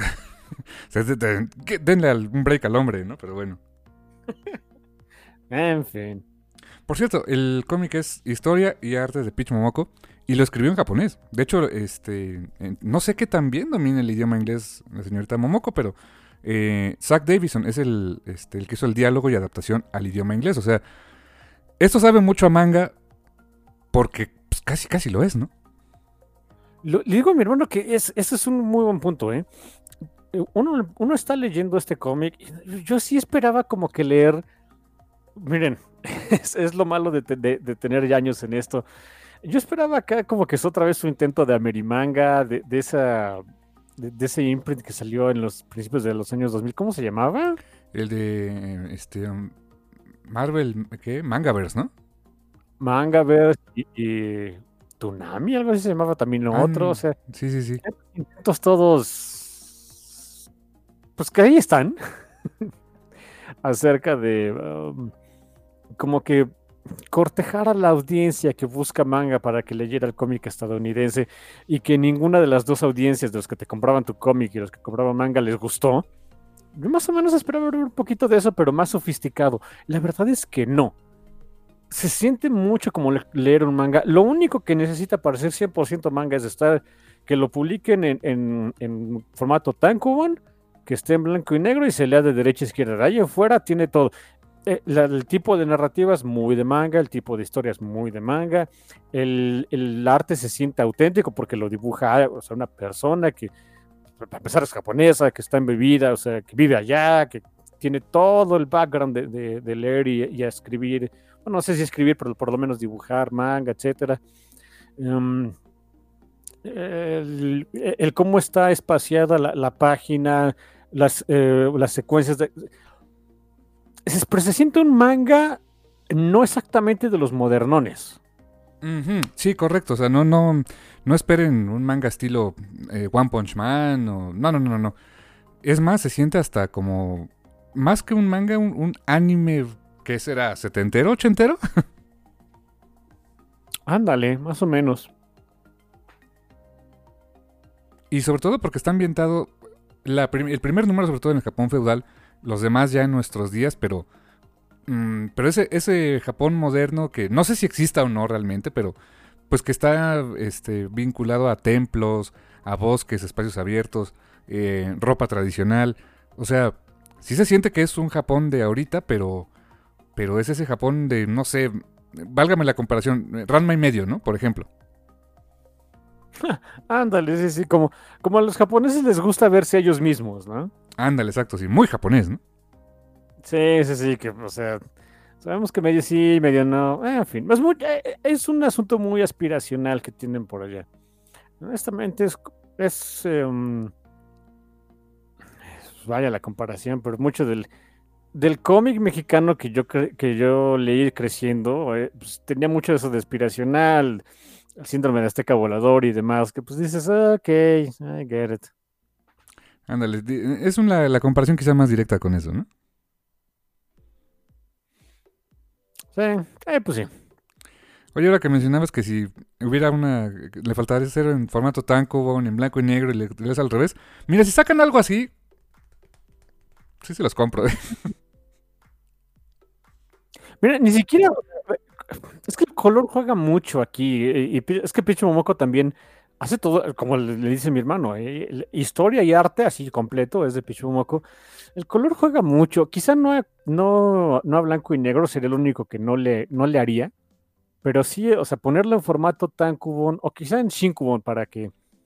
eh, En Shinkubon el más grandecito también como para que luzca bien el arte Ujú. y, y que se lea, obviamente no, no- las páginas no se, se leen, vaya, se leen como un cómic estadounidense normal, de, de izquierda a derecha, pero, y eso no lo, no lo reformatearía yo ni de broma. Eh, pero por lo menos que sí estuviera, o sea, que la forma, que, empieces a leerlo desde la parte de atrás, eso sí lo haría. No sé, eh, para darme mi gusto, pues. Oh, sí. Eh, um, y bueno, después del primer número, que es como dices tú en la historia del Japón feudal, eh, en sí de qué va la historia más o menos. Seguimos la vida, la historia de Mariko, de Mariko Yashida, sí, pero que aquí es una niña. Y es una niña que tiene, porque así, porque, porque manga y porque anime, pues no es exactamente una niña normal. Es una estudiante de secundaria, bueno, o sea, es lo más manga de la vida. Pero pues resulta que su deseo... ¿eh? mangosos, ¿eh? O Oh, sea, sí. y, y ni modo, se aguantan. Sí, exacto, o sea, me imaginé hasta Senki, ¿te acuerdas, no? No, ¿qué? Senki, ¿no te acuerdas de Senki? I absolutely don't. ¿No te acuerdas de ese anime del que pasaba en Canal 7? Este, que No es. Tienes que ser todavía más específico. El canal 7, cuando a mí me tocó, pasaba acá lo que encontrara, ¿eh? Pues sí, era, ese lo pasaban antes de Slam Dunk. O sea, me acuerdo que en programación era primero Senki. Era una chica de secundaria, obviamente, que era sacerdotisa de un templo y tenía, controlaba a un demonio guardián. Eso no es Inuyasha. más o menos. Y es de la época. Bueno, es un poquito más viejo. No, no es cierto, es de la época. Ah, goddammit. Pero bueno, aquí ya no controla un demonio guardián. Ella es mitad demonio. No, de hecho es un demonio. Hagamos algo. Exacto. eh, y de hecho el cómic es Demon Days, pero no porque haya demonios, o sea, sí, pero no. Es que como lo somos vaca gaijines, no tenemos toda la nomenclatura que tienen los japoneses. Y hay muchos espíritus, o sea, hay muchas cosas y seres natu- sobrenaturales en Japón, que por cierto, gracias, que cada cómic viene con un apéndice, glosario de qué es un oni, qué es un yokai y todo el rollo. Pues bueno, los yokai son estos seres mágicos, seres espirituales en Japón, y dentro de ellos hay unos que son más como ogros, podríamos decir, o sea, son grandes, con cuernos, son, eh, pues se dice que viven en los bosques, que son medio agresivos, se llaman onis. Y bueno, Mariko, pues es hija de un oni, y criada como una humana. Entonces está ese bonito tropo de que pues es la, la chica eh, pues de secundaria más o menos, que pues es más o menos normal, eh, pero pues que resulta que tiene esa conexión especial porque pues es en realidad su familia, su, su verdadera madre es un ser este eh, pues mágico, ¿no? En este caso un oni. Y que resulta que tiene, por supuesto, porque tiene que ser como un manga, tiene una hermana. Tiene una hermana que, una hermana que es mala. Y que básicamente. Y que básicamente su hermana mala quiere acabar con ella.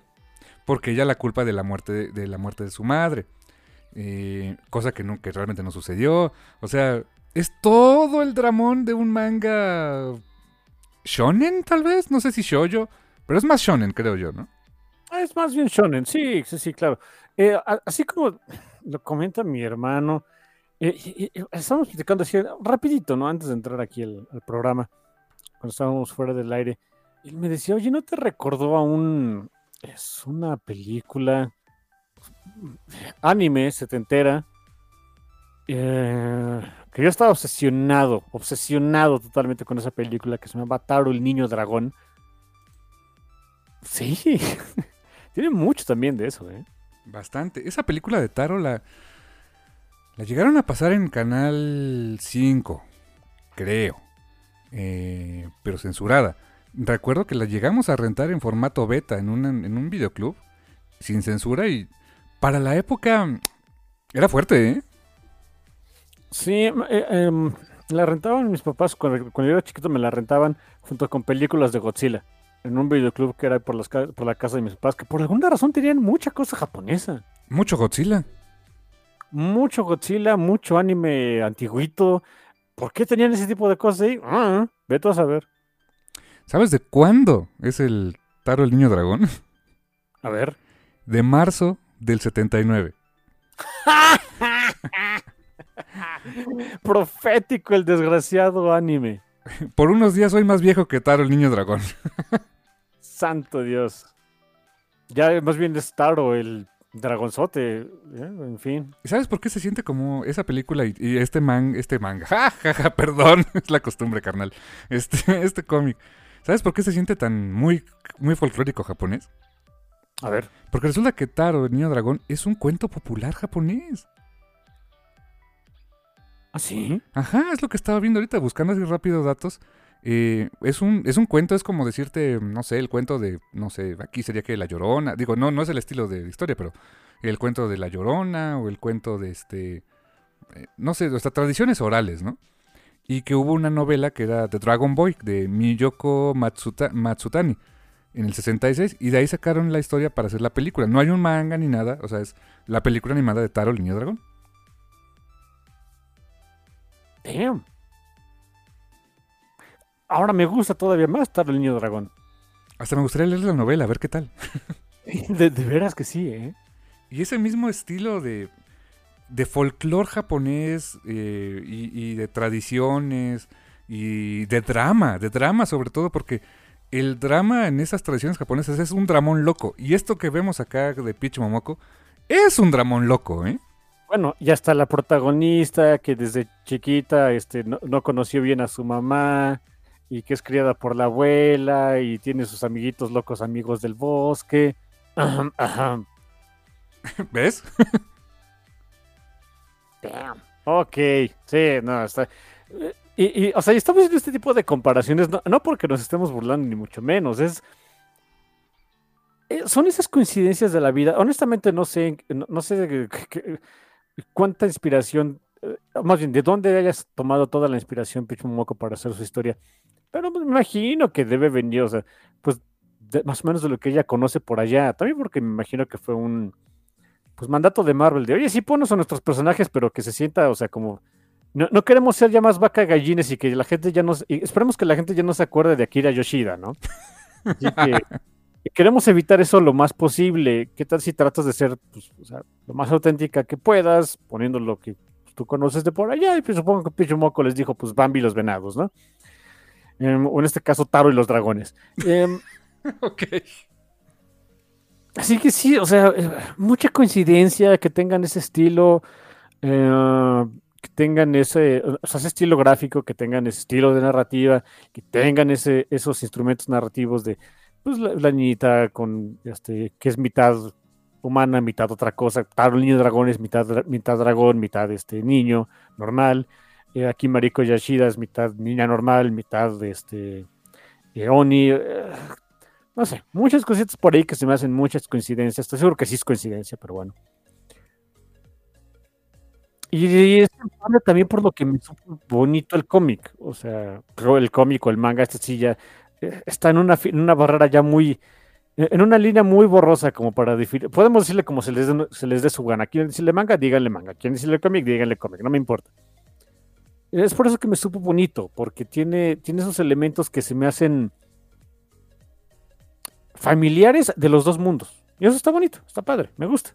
De veras que sí, tienes toda la razón. O sea, juntaron cosas que yo creo que a mucha gente de tu generación o de mi generación, o incluso generaciones más jóvenes que han crecido más, más eh, pegados al anime o al manga, le hace sentido, ¿eh? A mí me encantaría saber, porque mira, yo sé que el, el- eh, este cómic ti- tiene éxito, sé que le ha ido muy bien, pero a mí me- lo, lo que obviamente no sabemos, y si existen los datos no nos lo van a pasar nunca, me encantaría saber quién es el demográfico que está comprando el Hijo Cómic. Buena pregunta. ¿Serán más hombres que mujeres, más mujeres que hombres? ¿De qué edades? ¿De qué países? ¿Se venderá esto en Japón, por ejemplo? ¿Quién sabe? Es que por- el- en Japón son raros cuando compran cosas de Marvel porque compran las cosas que uno nunca esperaría. Allá en Japón, eh, eh, eh, Gwenpool de Gurihiro rulea. ¡Ja! Bueno, Mala onda. Sí, es que es Gurihiro, ¿no?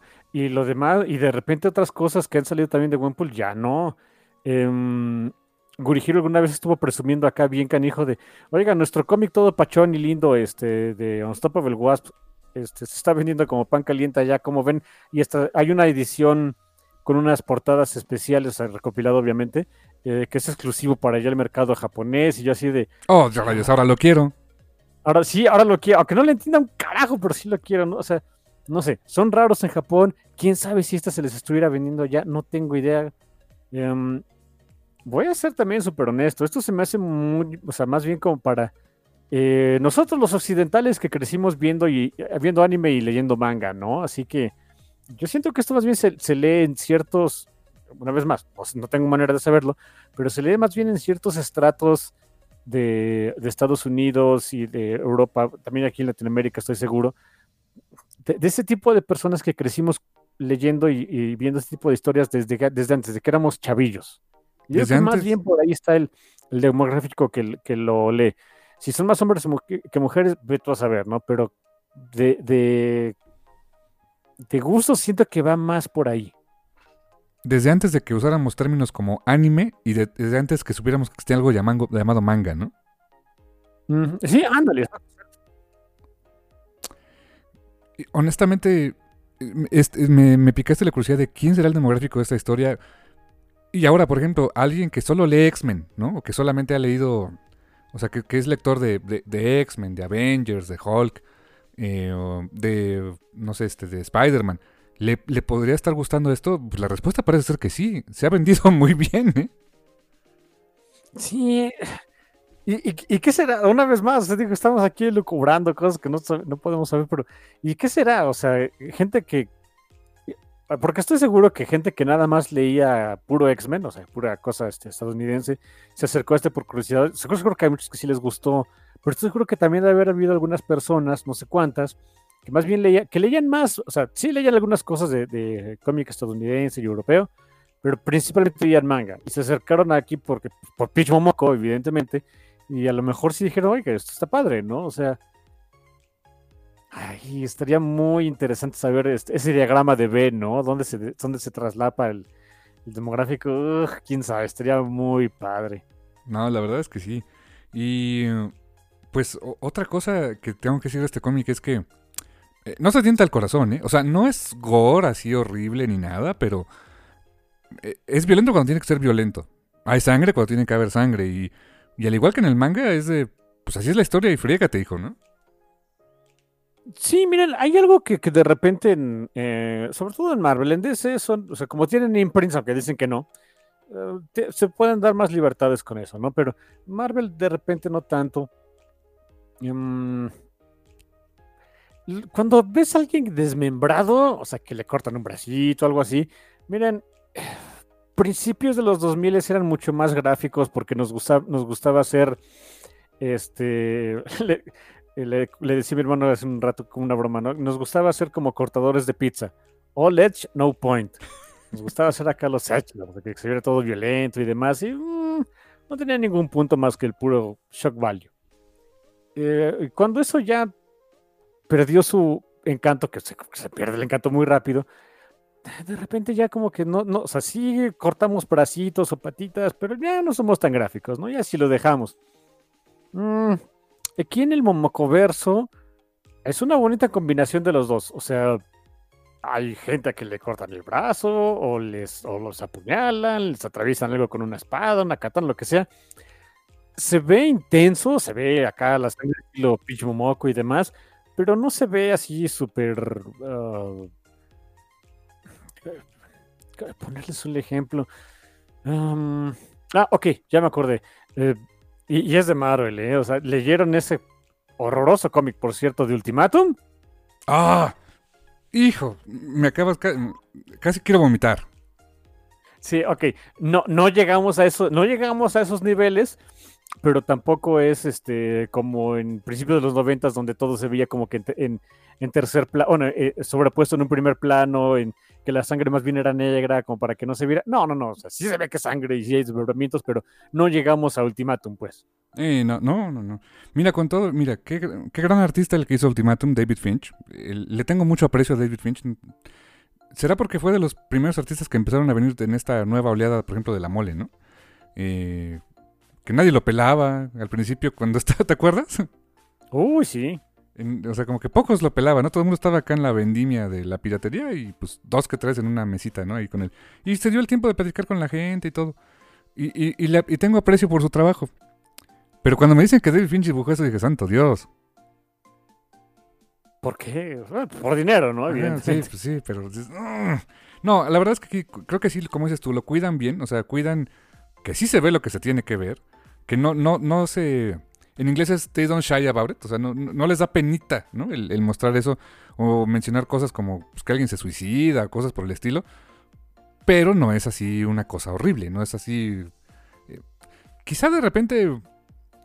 eh, ¿Te acuerdas de Serial Experiments Lane? Sí, pero poquito.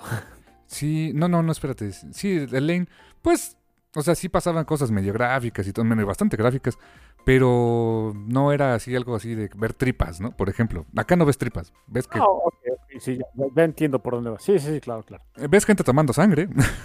That's something. Sí, un gran no, no, hace unos años, ¿eh? Eh, sí. Y, y yo Sí, tengo así una... que sí, sí, también su, um, pues, quiere decirle como que preocupación de que oye, no estará como que muy watered down este asunto porque pues es Marvel y pues es propiedad de Disney y demás. Um, creo que no se tendrían que preocupar por eso, ¿eh? Es, eh, se toman muchas libertades, eh, pues como es básicamente un cómic de autor, pero pues para Marvel, creo que se toman muy buenas libertades, eh, entregan cosas muy eh, pues auténticas para el tipo de narrativa. En ese sentido se me hace muy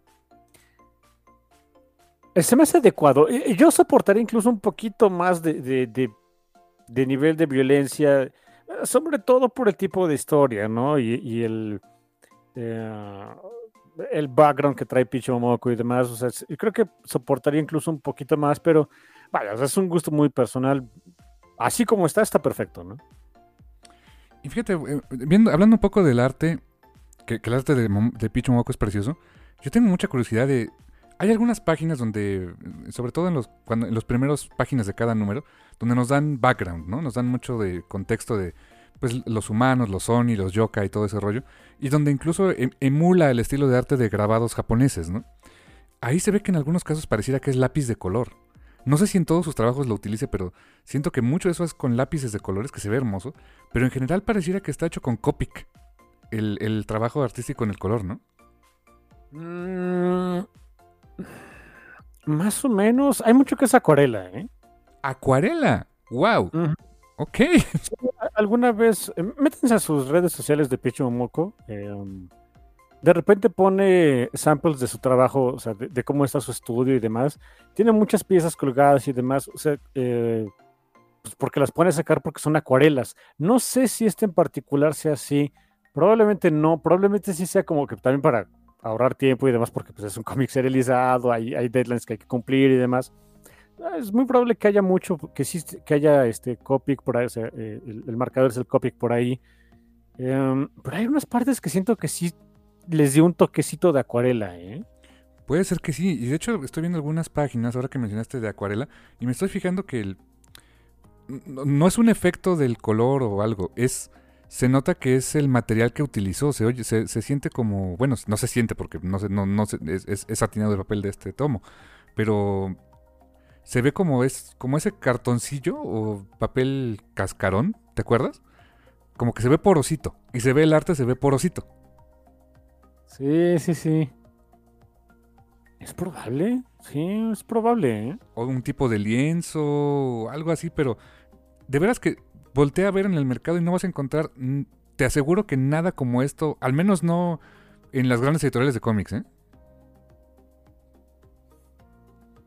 Mm, Fíjate, o- otro de esos elementos que le da un, saborcito especial aquí a, a Demon Days. Oh, sí.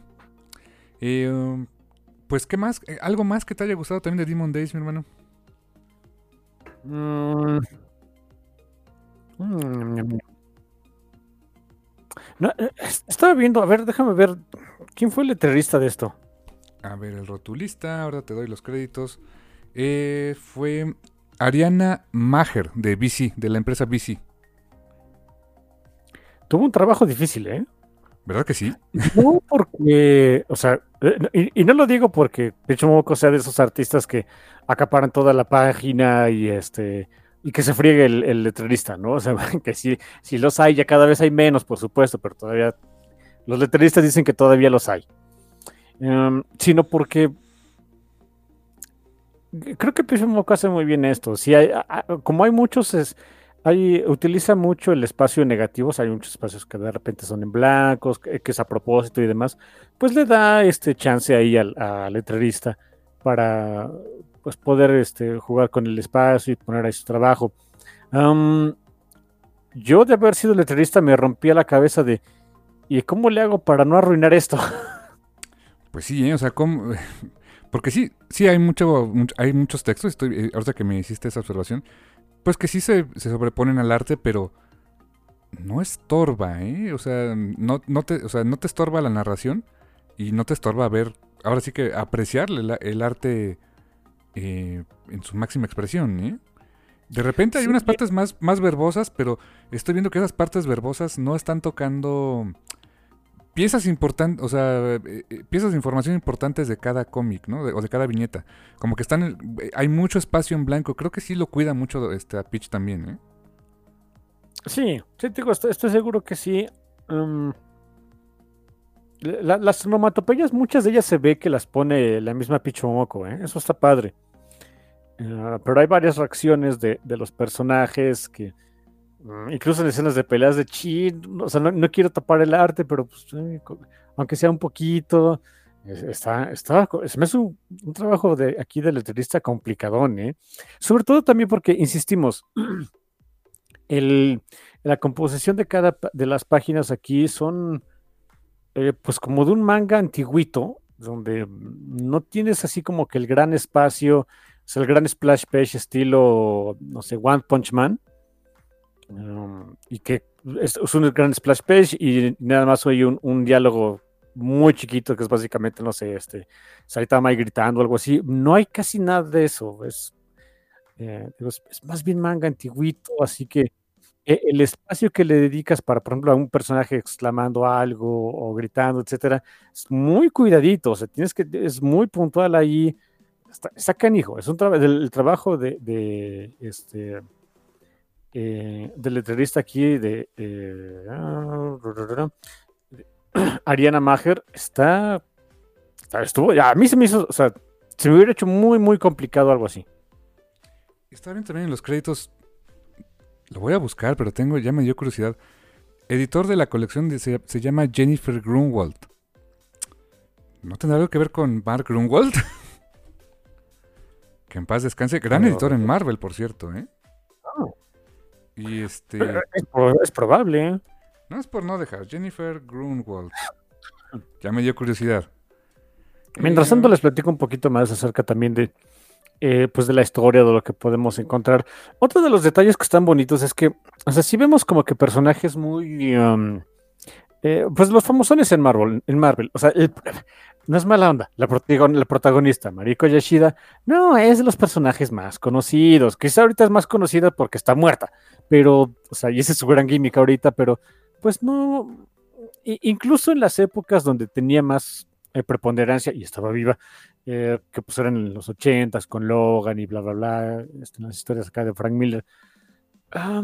mira, quizá ahí era como que más conocidona, pero de ahí en fuera pues ya no, honestamente ya no. Así que eh, creo que te había que balancear el que la protagonista fuera un personaje no tan conocido, por lo menos ya en, estándares actuales, y entonces meter a personajes que sí son mucho más conocidos. Mm, en el número uno quizá, y ahí ustedes me van a disculpar, ni modo, um, o sea, quienes se llevan obviamente las palmas pues, son este, Psylocke, quizá Logan el perro, pero porque le dices Logan, no por otra cosa, y el gran, es uno de los grandes, grandes antagonistas, que pues es un, es un Oni, o Yokai, yo no me acuerdo cuál es, eh, que es una víbora negra, canija, como hecha de, de goo, eh, que le dicen Venom, ¿no? O sea, su Venom se ve genial, por supuesto. Pero de ahí en fuera, ya una vez que llega el, siguiente número, que es este eh, Demon Days, Mariko, tal cual, empiezan a introducir a personajes que son, pues ya de los más conocidos, que han salido en las películas. Empiezas con Black Widow, o sea, ahí aparece una versión de Black Widow. En eh, números posteriores aparece eh, una versión de Thor y de, Storm, que me encantan esas versiones porque... Ah, están preciosas. Eh, se, presentan como humanos, pero obviamente no son humanos, ¿no? Dices, bueno, pues otros yokais, otros sonis. No, no, no, utilizan un, un elemento de, del lore clásico de Thor y, de Storm, Storm no es exactamente una diosa, pero la consideraban una diosa. Ellos son dioses, dioses de la tormenta, ¿no? Y dices, ok, está muy padre. Me acordé de Susano no Mikoto. Yo también. De hecho, el Thor aquí se llama, ¿qué? Sosuke, ¿no? Sosuke. Sosuke, Susano no Mikoto. ok, ok, me gusta. Entonces, ok. Uh, está muy padre. Y, empiezan, ves que empiezan a meter acá personajes, pues chonchos, o sea, que son, que son muy conocidos. Thor, Black Widow, este, mutantes acá más conocidos como, como Storm. No es mala onda con Psylocke, pero siento que ella todavía es un, eh, es un tier un poquito abajo de, de mutantes como Logan, Cyclops, quizá Storm. O sí es conocida, pero no tanto, ¿no? Y Storm en su versión niñita, sale como esta, su versión humana es una niña. Dije, qué bonito guiño, de la época en que eh, Nani la regresó a ser niña, ¿no? Ándale, exactamente. Sí, yo, yo cuando sale en su versión acá de Diosa de la Tormenta y demás, dices, ah, ok, sus disfraz... Te pusiste un mal disfraz, hija, porque te ves genial. Este, la- las versiones acá de, de Dioses de la Tormenta de Thor y, y- de, de Thor y Storm, Thunderstorm, este, ah, la mera onda, ¿eh? Y sales una versión de Spider-Gwen, más o menos. Más o menos. Hay una versión de Mystique, por supuesto. O sea, digo, empiezan a meter personajes ya más conocidones. eh, creo que también era algo necesario, ¿no? O sea, a mí en lo particular no me hubiera ni molestado eh, ni un poquito que hubieran más que, que Pichu Momoko hubiera seguido utilizando personajes o que, una de dos, o que ya estaban muertos o que no están todo el tiempo en el imaginario colectivo de la gente que lee cómics de Marvel, ¿no? Eh, pero bueno, entiendo también la necesidad de poner personajes más conocidos. Está, está bien, está padre. Incluso fíjate que su hermana, digo, por cierto, lo de Jennifer Grunwald se los debo, no lo encontré, pero encontré que Jennifer Grunwald le hicieron un personaje en un cómic de Ultimate Spider-Man. Neat. Este, incluso su hermana, la hermana que la culpa de, de la, de la muerte de su madre, pues si te fijas, lleva ropas blancas y una espada. O sea, técnicamente es como un bonito homage al Silver Samurai, ¿no? No le había captado eso. claro. Y hasta lleva una katana y todo. Sí, claro. Sí, o sea que pues... Pero se me hizo muy bueno que no fuera un hermano, que fuera una hermana y esta versión... eh, como, como que ese conflicto eh, enteramente entre mujeres, ¿no? O sea, eh, en- de la hermana contra la hermana por la muerte de la madre es como que, wow, qué fuerte, men. Sí, miren. No es por comparar, ni mucho menos. Pero si les gustan ese tipo de dramas acá familiares y bla, bla, bla. Monstruos. Ándale, sí, exacto. ¿No te sonó un poquito? O sea, también. Kinda. Incluso, si te fijas en... No sé si has visto la portada de Demon Days Mariko, la versión... La portada, digamos, la A. La principal, sí. ¿A claro. poco no tiene, no tiene composición a Lozano Takeda? Tienes toda la jija razón. En retablo y un personaje que está medio volteando. Dices, esto se parece a este a, a Micah Halvor, ¿eh?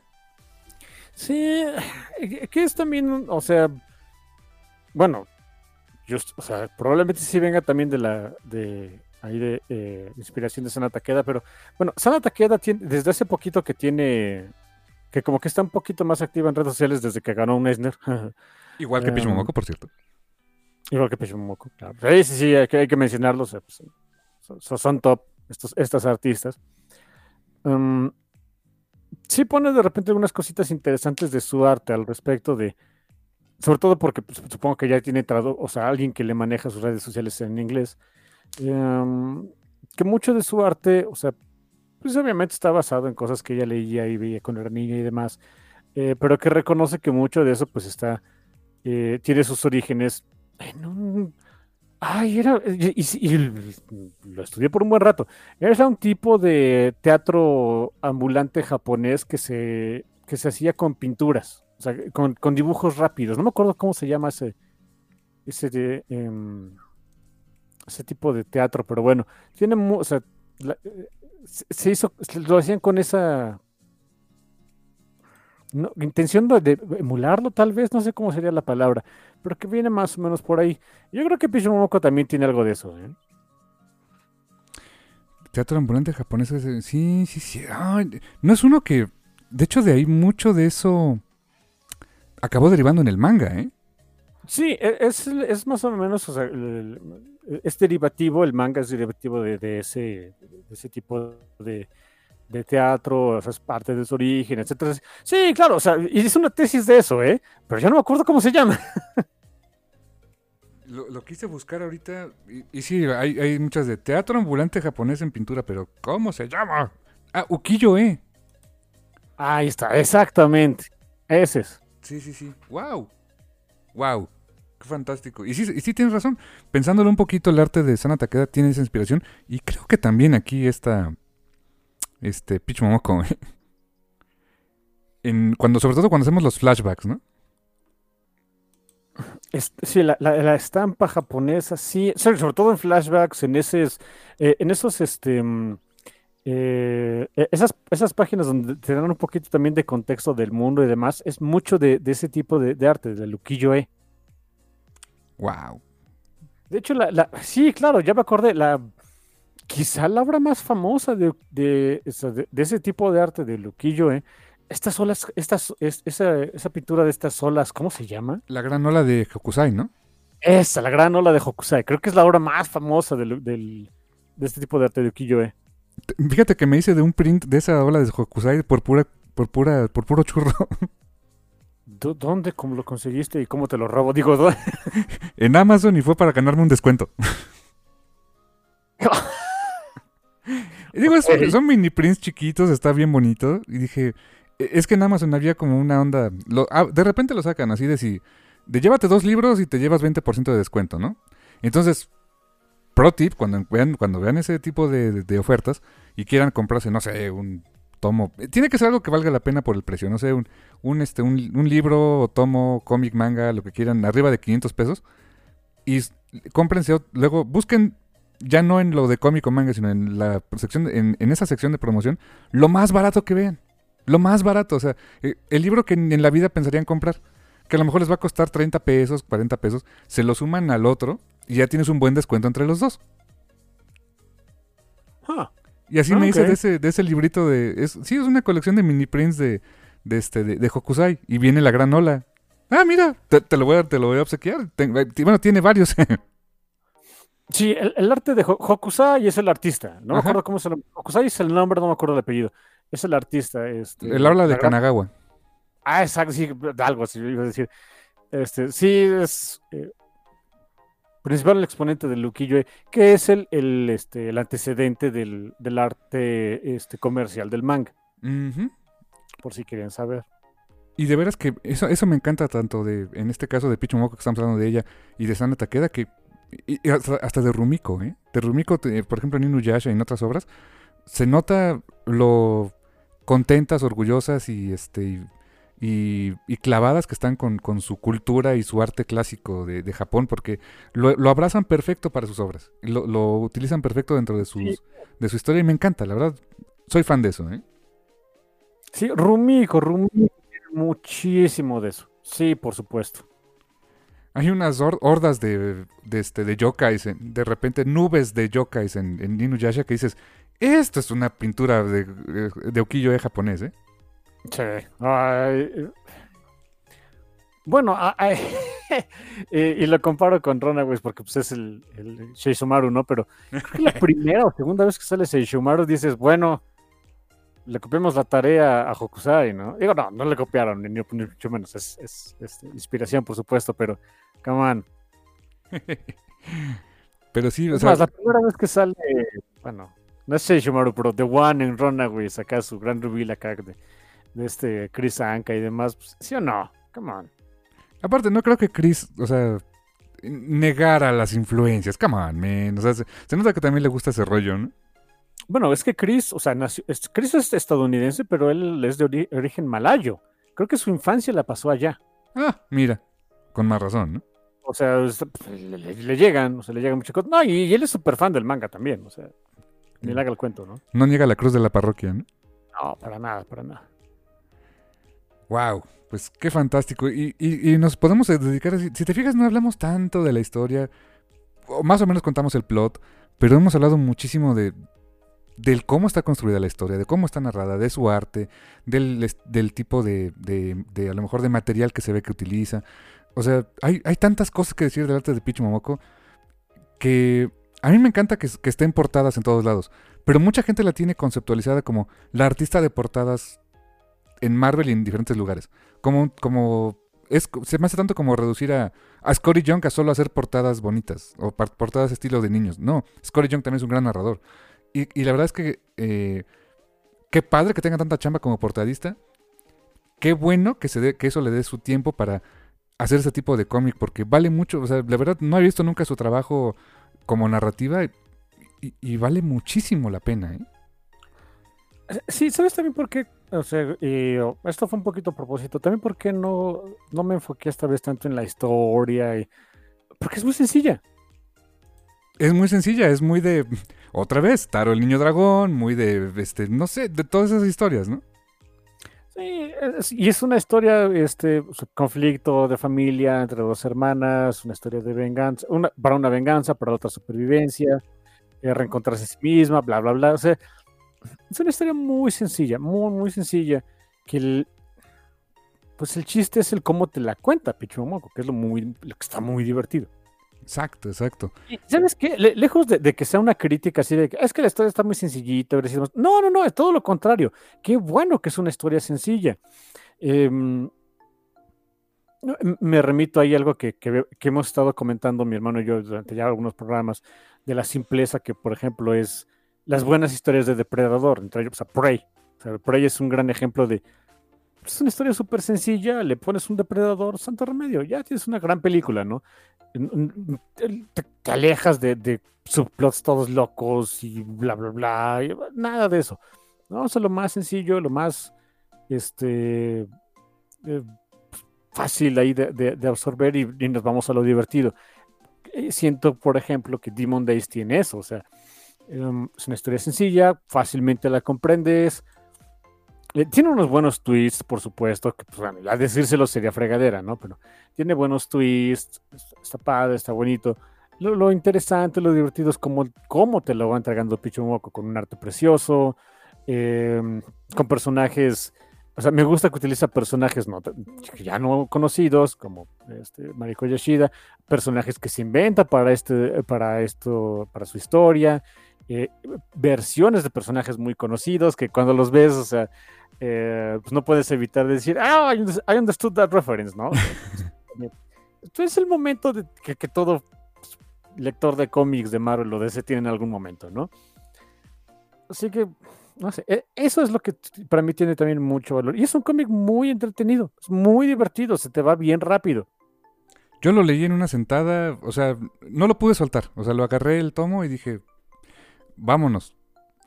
Pe- de- pequeño detalle, o pequeña anécdota. Yo estuve comprando esta serie en números sueltos, pero con las portadas de Gurihiro.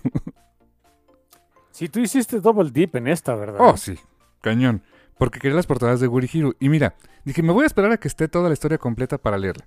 Leí el, al igual que tú, leí el primer número cuando salió y dije, ah, esto me encantó, quiero más, ¿no? Pero dije, bueno, van a ser cinco números, me espero a que esté completa y ya la leo. Ya, ya, ya este, tenía yo en mi mente de quiero las portadas de Gurihiro, porque me encanta el arte de Gurihiro, pero ya cuando vi que al prácticamente al mes, que, que eso es algo raro en Marvel de repente, ¿eh? al mes que salió el último número, sacaron la edición Treasure Edition, que es la que tengo acá, que es el TPB grandote. Ahorita les cuento más de esa edición de Demon Days. Y dije, Dem, también lo quiero porque es gigantesco y lo quiero ver el arte así. Y, y pues, ¿qué te puedo decir? O sea, mi idea era leerlo todo junto, lo leí todo junto, aunque en el tomo, pero no lo pude soltar. O sea, es de quiero ver qué pasa, quiero ver qué pasa. O sea, es- está fantástico, ¿eh? ¿Sabes qué? Eh, También eso creo que vale mucho la pena decirlo. Es un caso muy raro, de hecho, que Marvel saque así tan rápido una edición especial. Ya no digas un TP, un, un tomo recopilatorio, sino una edición especial, un Treasury Edition, al mes de que terminó la serie normal. Es extremadamente raro, ¿eh?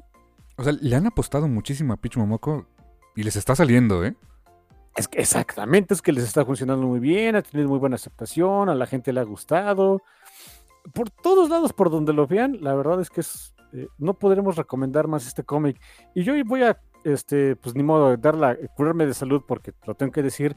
Yo había leído el número uno cuando se lo regalé a mi hermano, me quedé, yo, yo me compré una, yo se le regalé la de, te la regalé, no la de me, me parece. Sí, de hecho. Y yo me quedé por ahí con una copia de la portada regular porque pues, me gustó, pero yo ya no lo seguí. O sea, yo, a- es hasta ahorita que los compré en digital y ya, ¿no? O sea, dije, bueno, pues para, porque ya están baratos. Dije, pues para hacer el, el- el programa de la semana. Em, pues mal hecho de mi parte, de verdad. No, no me esperaba esto. De veras, le insisto, me, me gusta cuando un cómic me sorprende eh, por cualquier razón, ¿no? O sea, que sea que tenga un, que, el arte sea muy distinto de lo que yo esperaba, o que la historia esté más pachona, o que me haga interesarme por un personaje que me valía cacahuate. Por cualquier razón me gusta que me sorprendan. Y hay muchas cosas de este cómic que me tomaron por sorpresa, por sorpresa de la buena, pues. Pues, ¿qué te puedo decir, hermano? La verdad, este, yo como que al igual que Marvel le aposté mucho a que iba a estar bueno y mira si estuvo, sí lo estuvo. Sí, sí, y, también estaba un poquito escéptico, dije, sí está padre, pero es que yo pensé que era como que un número unitario cada uno, contando una pequeña historia cada número. No, no sabía exactamente qué esperar. No, nada que ver, ¿eh? O sea, está muy bueno. vale de las mejores, de las cosas, de las mejores cosas que tiene Marvel actualmente. ¿eh? Eh, ¿Le vas a entrar a Demon Wars? que es la, versión este de Civil War de, Demon Days, por supuesto que le voy a entrar. Ah, entonces, habrá programa de, este, Demon War en el futuro, ¿eh? Habrá programa de Demon Wars, de Pichu Moco, de Marvel en el futuro, en el Café Comiquero, ténganlo por seguro. Y a ver qué más hace esta señorita. Yo de veras que tengo, este, en palabras del, del, senador Palpatine, seguiremos su carrera con mucho interés. qué burro eres. Pero sí, o sea, la verdad no, no, no sé, no sé qué más proyectos tenga hacia adelante en Marvel o fuera de Marvel, pero es de esas, esas voces eh, honestamente jóvenes que, este, que, están resonando en el medio del cómic a nivel mundial y, y, qué bueno, qué bueno que haya esta eh, renovación generacional de grandes artistas y escritores y autores a seguir, ¿no? Sí, mira, Quizá aquí me voy a ver un poquito este, patronizing, que es algo que no me gusta hacer, pero bueno, ya que ya ni modo, ya me diste cuerda, ahora, me, ahora te aguantas. Es que creo que, o sea, en cuestión de, artistas y escritores y demás, la verdad es que no hay sequía, ¿eh? O sea, eh, la, la, renovación generacional en ese sentido está bien y de buenas. El asunto es que de repente que así lo siento yo, de repente nosotros como lectores no damos chance a las nuevas voces, nos quedamos con lo que ya conocemos. Que es hasta cierto punto normal, ¿no? O sea, es lo que te hace sentir cómodo y que dices, oye, esto es muy bueno, ¿no? Exacto, o sea, exacto. Y, miren, o sea, no, y, también, o sea, no es condena hacia, hacia nadie, hacia ustedes, hacia mí, hacia mi hermano, porque yo también lo hago, por supuesto. Es normal, pasa en, y no nada más, por ejemplo, en cómics o en libros, pasa en música, en, este, en películas, lo que quieras, ¿no? De repente, o sea, nos da escosor eh, ir por las, por las voces nuevas, quizá pues, es por la, sentimos que ya la brecha generacional es mucha, no sé, muchas razones que puede haber al respecto. Em, y si, es su, y, si su intención es ya no ver más de las cosas nuevas y demás y quedarse pues con lo que ustedes conocen, está bien, no hay ninguna bronca, está perfecto pero creo que es injusto el decir ya no hay cosas nuevas que estén padres, cuando es más bien nuestra predilección ya no buscarlas. Ese es un buen punto, muy buen punto. O sea, no, no podemos decir que no hay nada nuevo, nada bueno dentro de lo, del género o cosa que nos gusta si nos negamos a ver qué más hay, ¿no? Sí, si ya no, si ya no, o sea, insisto, o sea, si nuestra intención es, ok, con de esto ya tengo lo suficiente y ya con esto me quedo, va, perfecto, o sea, está bien, pero ya no podemos entonces decir que ya no hay nada, eh, que porque que ya no le entramos a nada nuevo porque ya no está bueno, si ya no estamos buscando. Y es, de repente, y es ahí cuando, donde de repente este, pues entra pues, la, curiosidad normal del ser humano, le, entramos a cositas nuevas y dices, ah, holy shit, está re bueno, ¿no? Pecho Moco es un gran ejemplo. Hay muchos otros artistas este, jóvenes, eh, o ni tan jóvenes, pero bueno, que, que, que, empiezan en Marvel o, o en DC o en otros cómics Em, que están haciendo también cosas muy padres y de repente no nos enteramos hasta, hasta despuesito.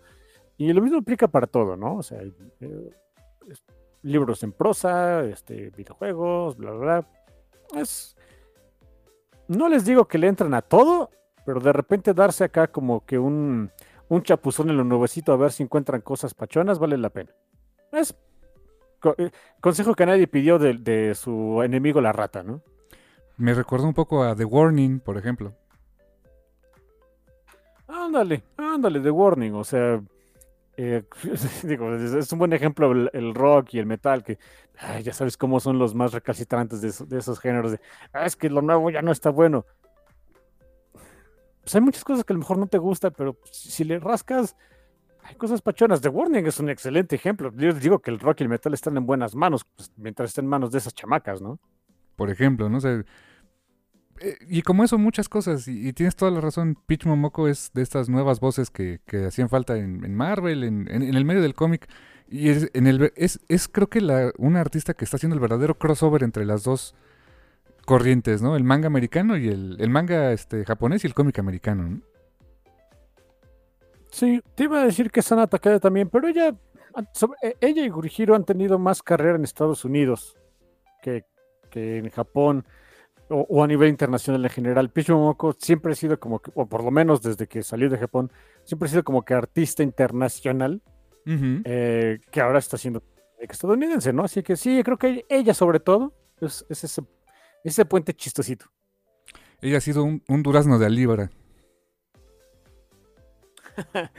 De veras que sí, ¿eh? Si hay Sí. duraznos de libra por si los, por si los quieren buscar. ¿Cómo Están bien cabros, pero están buenos. Y pues yo creo que con eso llegamos al final de este review de eh, Demon Days de Peach Momoko. El primer capítulo del Momocoverso, como nos gusta decirlo. Pues, este, desde luego, cuando salga la secuela ya completa de Demon Wars, tendremos programa también aquí en este su podcast de confianza, en el Café Comiquero. Y no nos queda más que decirles que gracias Totales. y hasta la próxima.